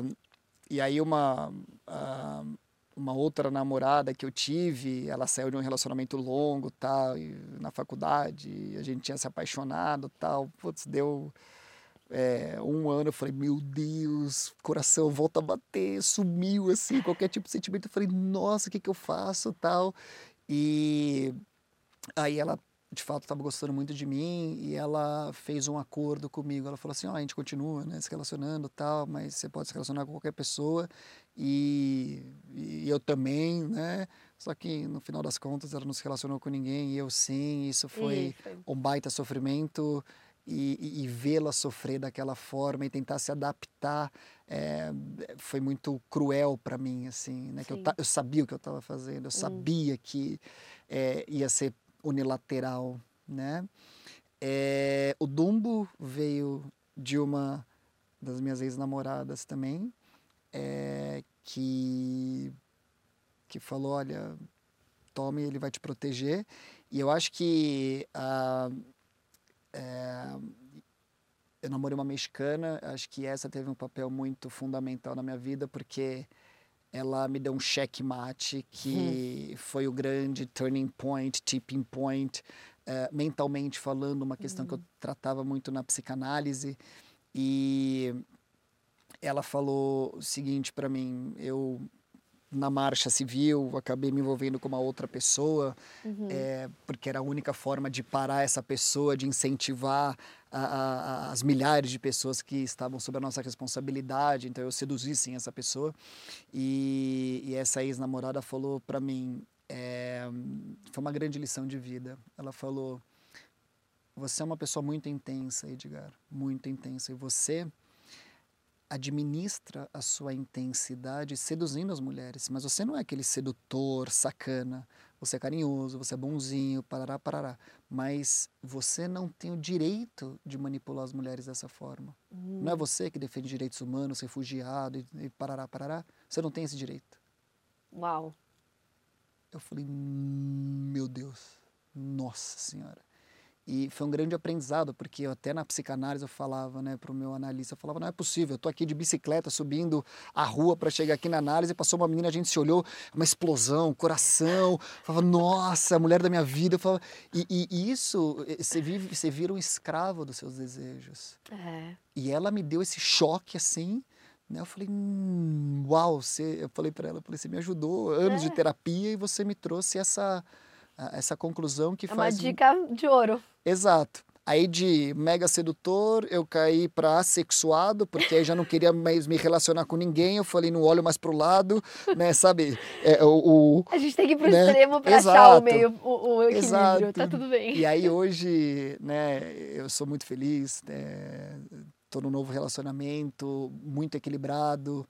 É, com atitudes que eu, que eu gosto. Eu, eu hoje eu, eu, desfruto do homem que eu, que eu estou construindo. Então eu estou num estágio é, bem mais maduro né, em termos de relacionamento. Eu vejo temas que meus amigos sofrem, que os homens em geral sofrem, né? De desconfiança, que de insegurança. Exato, isso aí passa batido por mim e, e tento ser né, um essa é uma caixinha que me, me surpreende bastante, né? me surpreendeu bastante, as mulheres que passaram na minha vida. Né? E eu falo mulheres porque eu tenho uma mãe é, é muito disruptiva, muito forte, e, e eu tive mulheres muito fortes do meu lado. Né? E acho que essas mulheres muito fortes sempre foram os meus grandes exemplos. Né? Então, os meus exemplos não é uma figura paterna é, forte, é, ou eu com muito vínculo, uhum. ou sempre foram os meus relacionamentos a minha mãe, né? E, e, do meu lado, assim, essa escutativa é, em acreditar na análise dessas pessoas para eu tentar melhorar. Maravilhoso. Né? E por que, que você acha que a, que a sua ex-namorada te deu o Dumbo?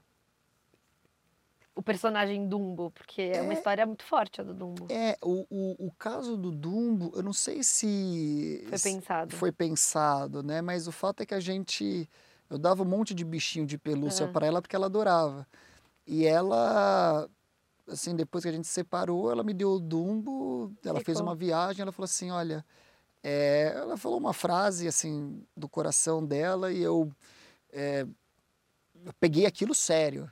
Ela falou assim: olha, ele vai te proteger onde você quiser, onde você esteja. Né? E de le- fato, né? Ele te protegeu muito. ele me protegeu muito porque o Dumbo, além dele me ajudar, eu me apoiar a cabeça e além de ser um um ser em que eu conversava e, e eu dei vida a esse ser, porque grande parte da solidão que eu vivi foi com ele. Uhum. E aí você conversa, você troca ideia. Quase um bicho de estimação. um bicho de estimação. Você faz carinho, ele faz carinho em você com a trombinha ali, né? É, o Dumbo, ele foi é, fundamental para eu sair de algumas situações complicadas. Então, por exemplo, se eu estava em algum lugar onde eu via que algumas autoridades desconfiavam que eu era um smuggler, né, ou alguma pessoa perigosa, eu simplesmente pegava o Dumbo, abraçava e ficava assim Fazia a mesma cara do Dumbo, de a dó. mesma cara do Dumbo. Aí a coisa se resolvia. É. Da mesma forma que o smuggler imaginava que eu poderia ser uma autoridade, alguém filtrado, Sim. CIA tal, eu pegava o Dumbinho e, e ficava assim, olhando para o nada. É, E, e, e nada aconteceu, foi impressionante. A loucura. única coisa que aconteceu foi uma criança num campo de refugiados na Áustria, queria porque queria o Dumbo. Aí eu expliquei para ela mil vezes, eu falei assim, meu melhor amigo, ele é o meu irmão, Tipo, assim, não tenho como não te dá, dar. assim, se eu- o seu sofrimento e não receber vai ser muito menor do que o meu ao te dar, É. né? Mas o Dumbo, as pessoas até acham que é uma infantilização é, de um personagem e, e talvez seja mesmo. E talvez a infantilização foi fundamental para eu sobreviver Claro. diante de algumas circunstâncias, né? Eu gosto muito da música, né, do, do Cidade Negra que diz já que para ser homem tem que ter a grandeza de um menino, Uhum. né? Então o Dumbo ali, na hora que você tá de novo, né, sobrevivência, eu me apeguei àquilo e falei, nossa, com o Dumbo vai me proteger e eu fazia uma cara talvez de criança que Aham, me, torna, me tornava inofensivo. Sim, Como é que você vai provar que você não é claro. sem falar a língua? Dumbinho e Dumbinho e é isso. poker face, e, né? Nossa, maravilhoso. Bom, antes da gente chegar na nossa reta final, que a gente tem mais três coisinhas para fazer antes de acabar, Tá. eu só queria lembrar todo mundo de se inscrever no canal, seguir o arroba Unboxing Podcast. É muito gostoso trazer esses papos para toda semana de vocês. Então, é, queria só deixar esse lembrete. E também falar, Edgar, quem quiser te acompanhar, como que as pessoas podem te achar. é, quer deixar seu site, seu Insta, seu... É, eu tenho o Instagram, né? É, arroba Edgar, E-D-G-A-R-D, Raoul, R-A-O-U-L. É, lá tem algumas coisas que eu, que eu publico, mas é o que eu falo, né? Eu tenho poucos seguidores e, e certamente porque seguem quase o nada ali, né? Que eu não, acabo não publicando muito, mas eu, eu espero que eu possa usar melhor a ferramenta. Mas o Instagram ali tem normalmente algumas novidades. Maravilhoso. Antes da gente terminar, a gente vai jogar um jogo de ping-pong. Hum, Vai ter que responder na ponta da língua. nossa, eu sou péssimo. Sem pensar muito? Sem pensar muito. Tá. E no final vai ter que contar a história que a gente esqueceu da, da- do dia da foto do, do Federer.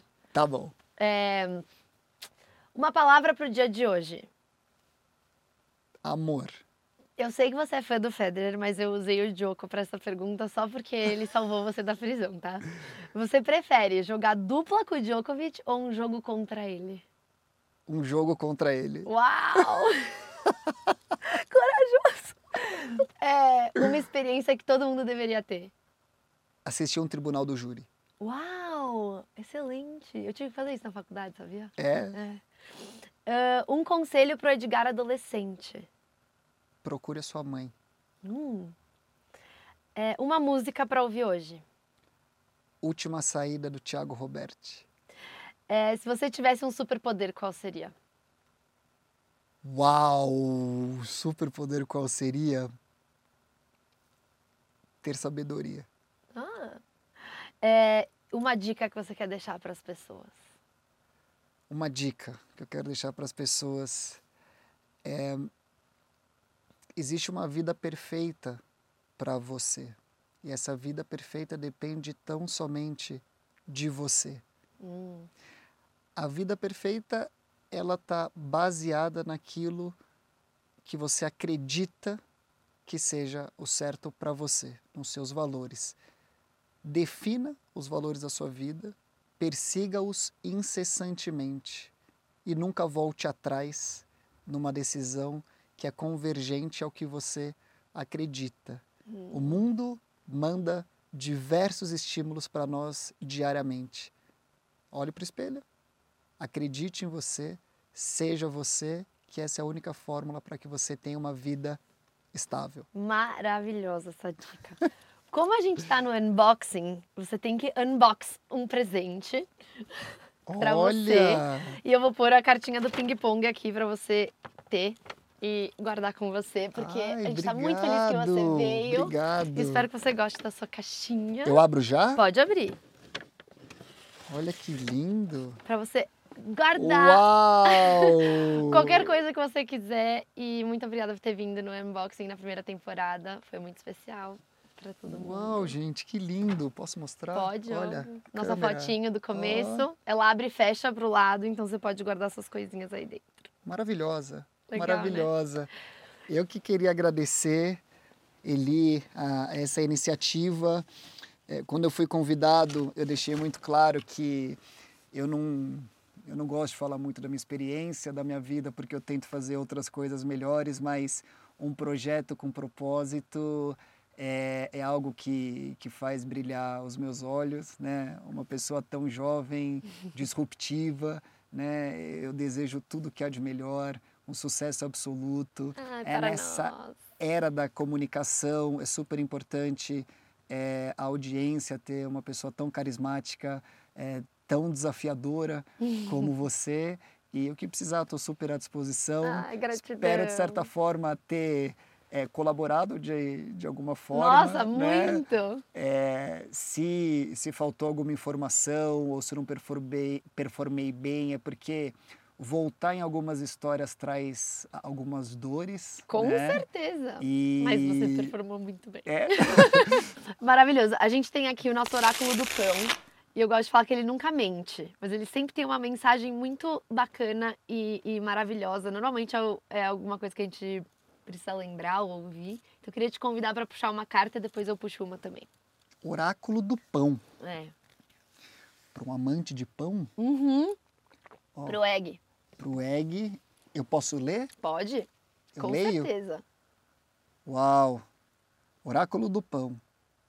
União. Eu leio alto, né? Pode ler. Ah. assim embaixo como em cima, assim na terra como no céu. A imagem e semelhança de Deus, somos todos irmãos. Compreender no nível mais profundo o significado destes ensinamentos permite a união completa e perfeita com o todo, a conexão com o universo e a liberação de preconceitos. Olha que maravilhoso! União. Eu falo, ele nunca mente. Impressionante. Eu vou puxar uma também. Eu vou puxar essa aqui. Uau! A minha carta foi fé. Confiar no que não se vê e não se conhece. Caminhar com firmeza na escuridão, na certeza de que alguém guia nossos passos. Acreditar no que não se compreende. É a força que nos impulsiona, nos protege, nos cura. Uau! Muito bom, né? União e fé. União e fé. Olha que Olha maravilhoso. Só, que demais. Muito legal, né? Bom, Ed, é isso. Muito obrigada pelo nosso papo. Foi maravilhoso. Eu amei, Foi. amei, amei. Que bom. Foi que bom. divino. Segue firme. Fico aqui à disposição Obrigada. mais uma vez. Espero participar de novo. Vem, né? você tá é lindo, convite aberto, sempre né? que você quiser. Contar mais histórias, né? Para tentar, de certa forma, inspirar as pessoas a serem elas É e, e a se unir. E sair da né? caixinha. Sair da caixinha. Sair da caixinha, talvez a gente consiga, com muita fé, alcançar melhores uniões. É isso aí. Né? Muito legal. E para vocês que ficaram com a gente até agora, muito obrigada e nos vemos semana que vem. Beijo.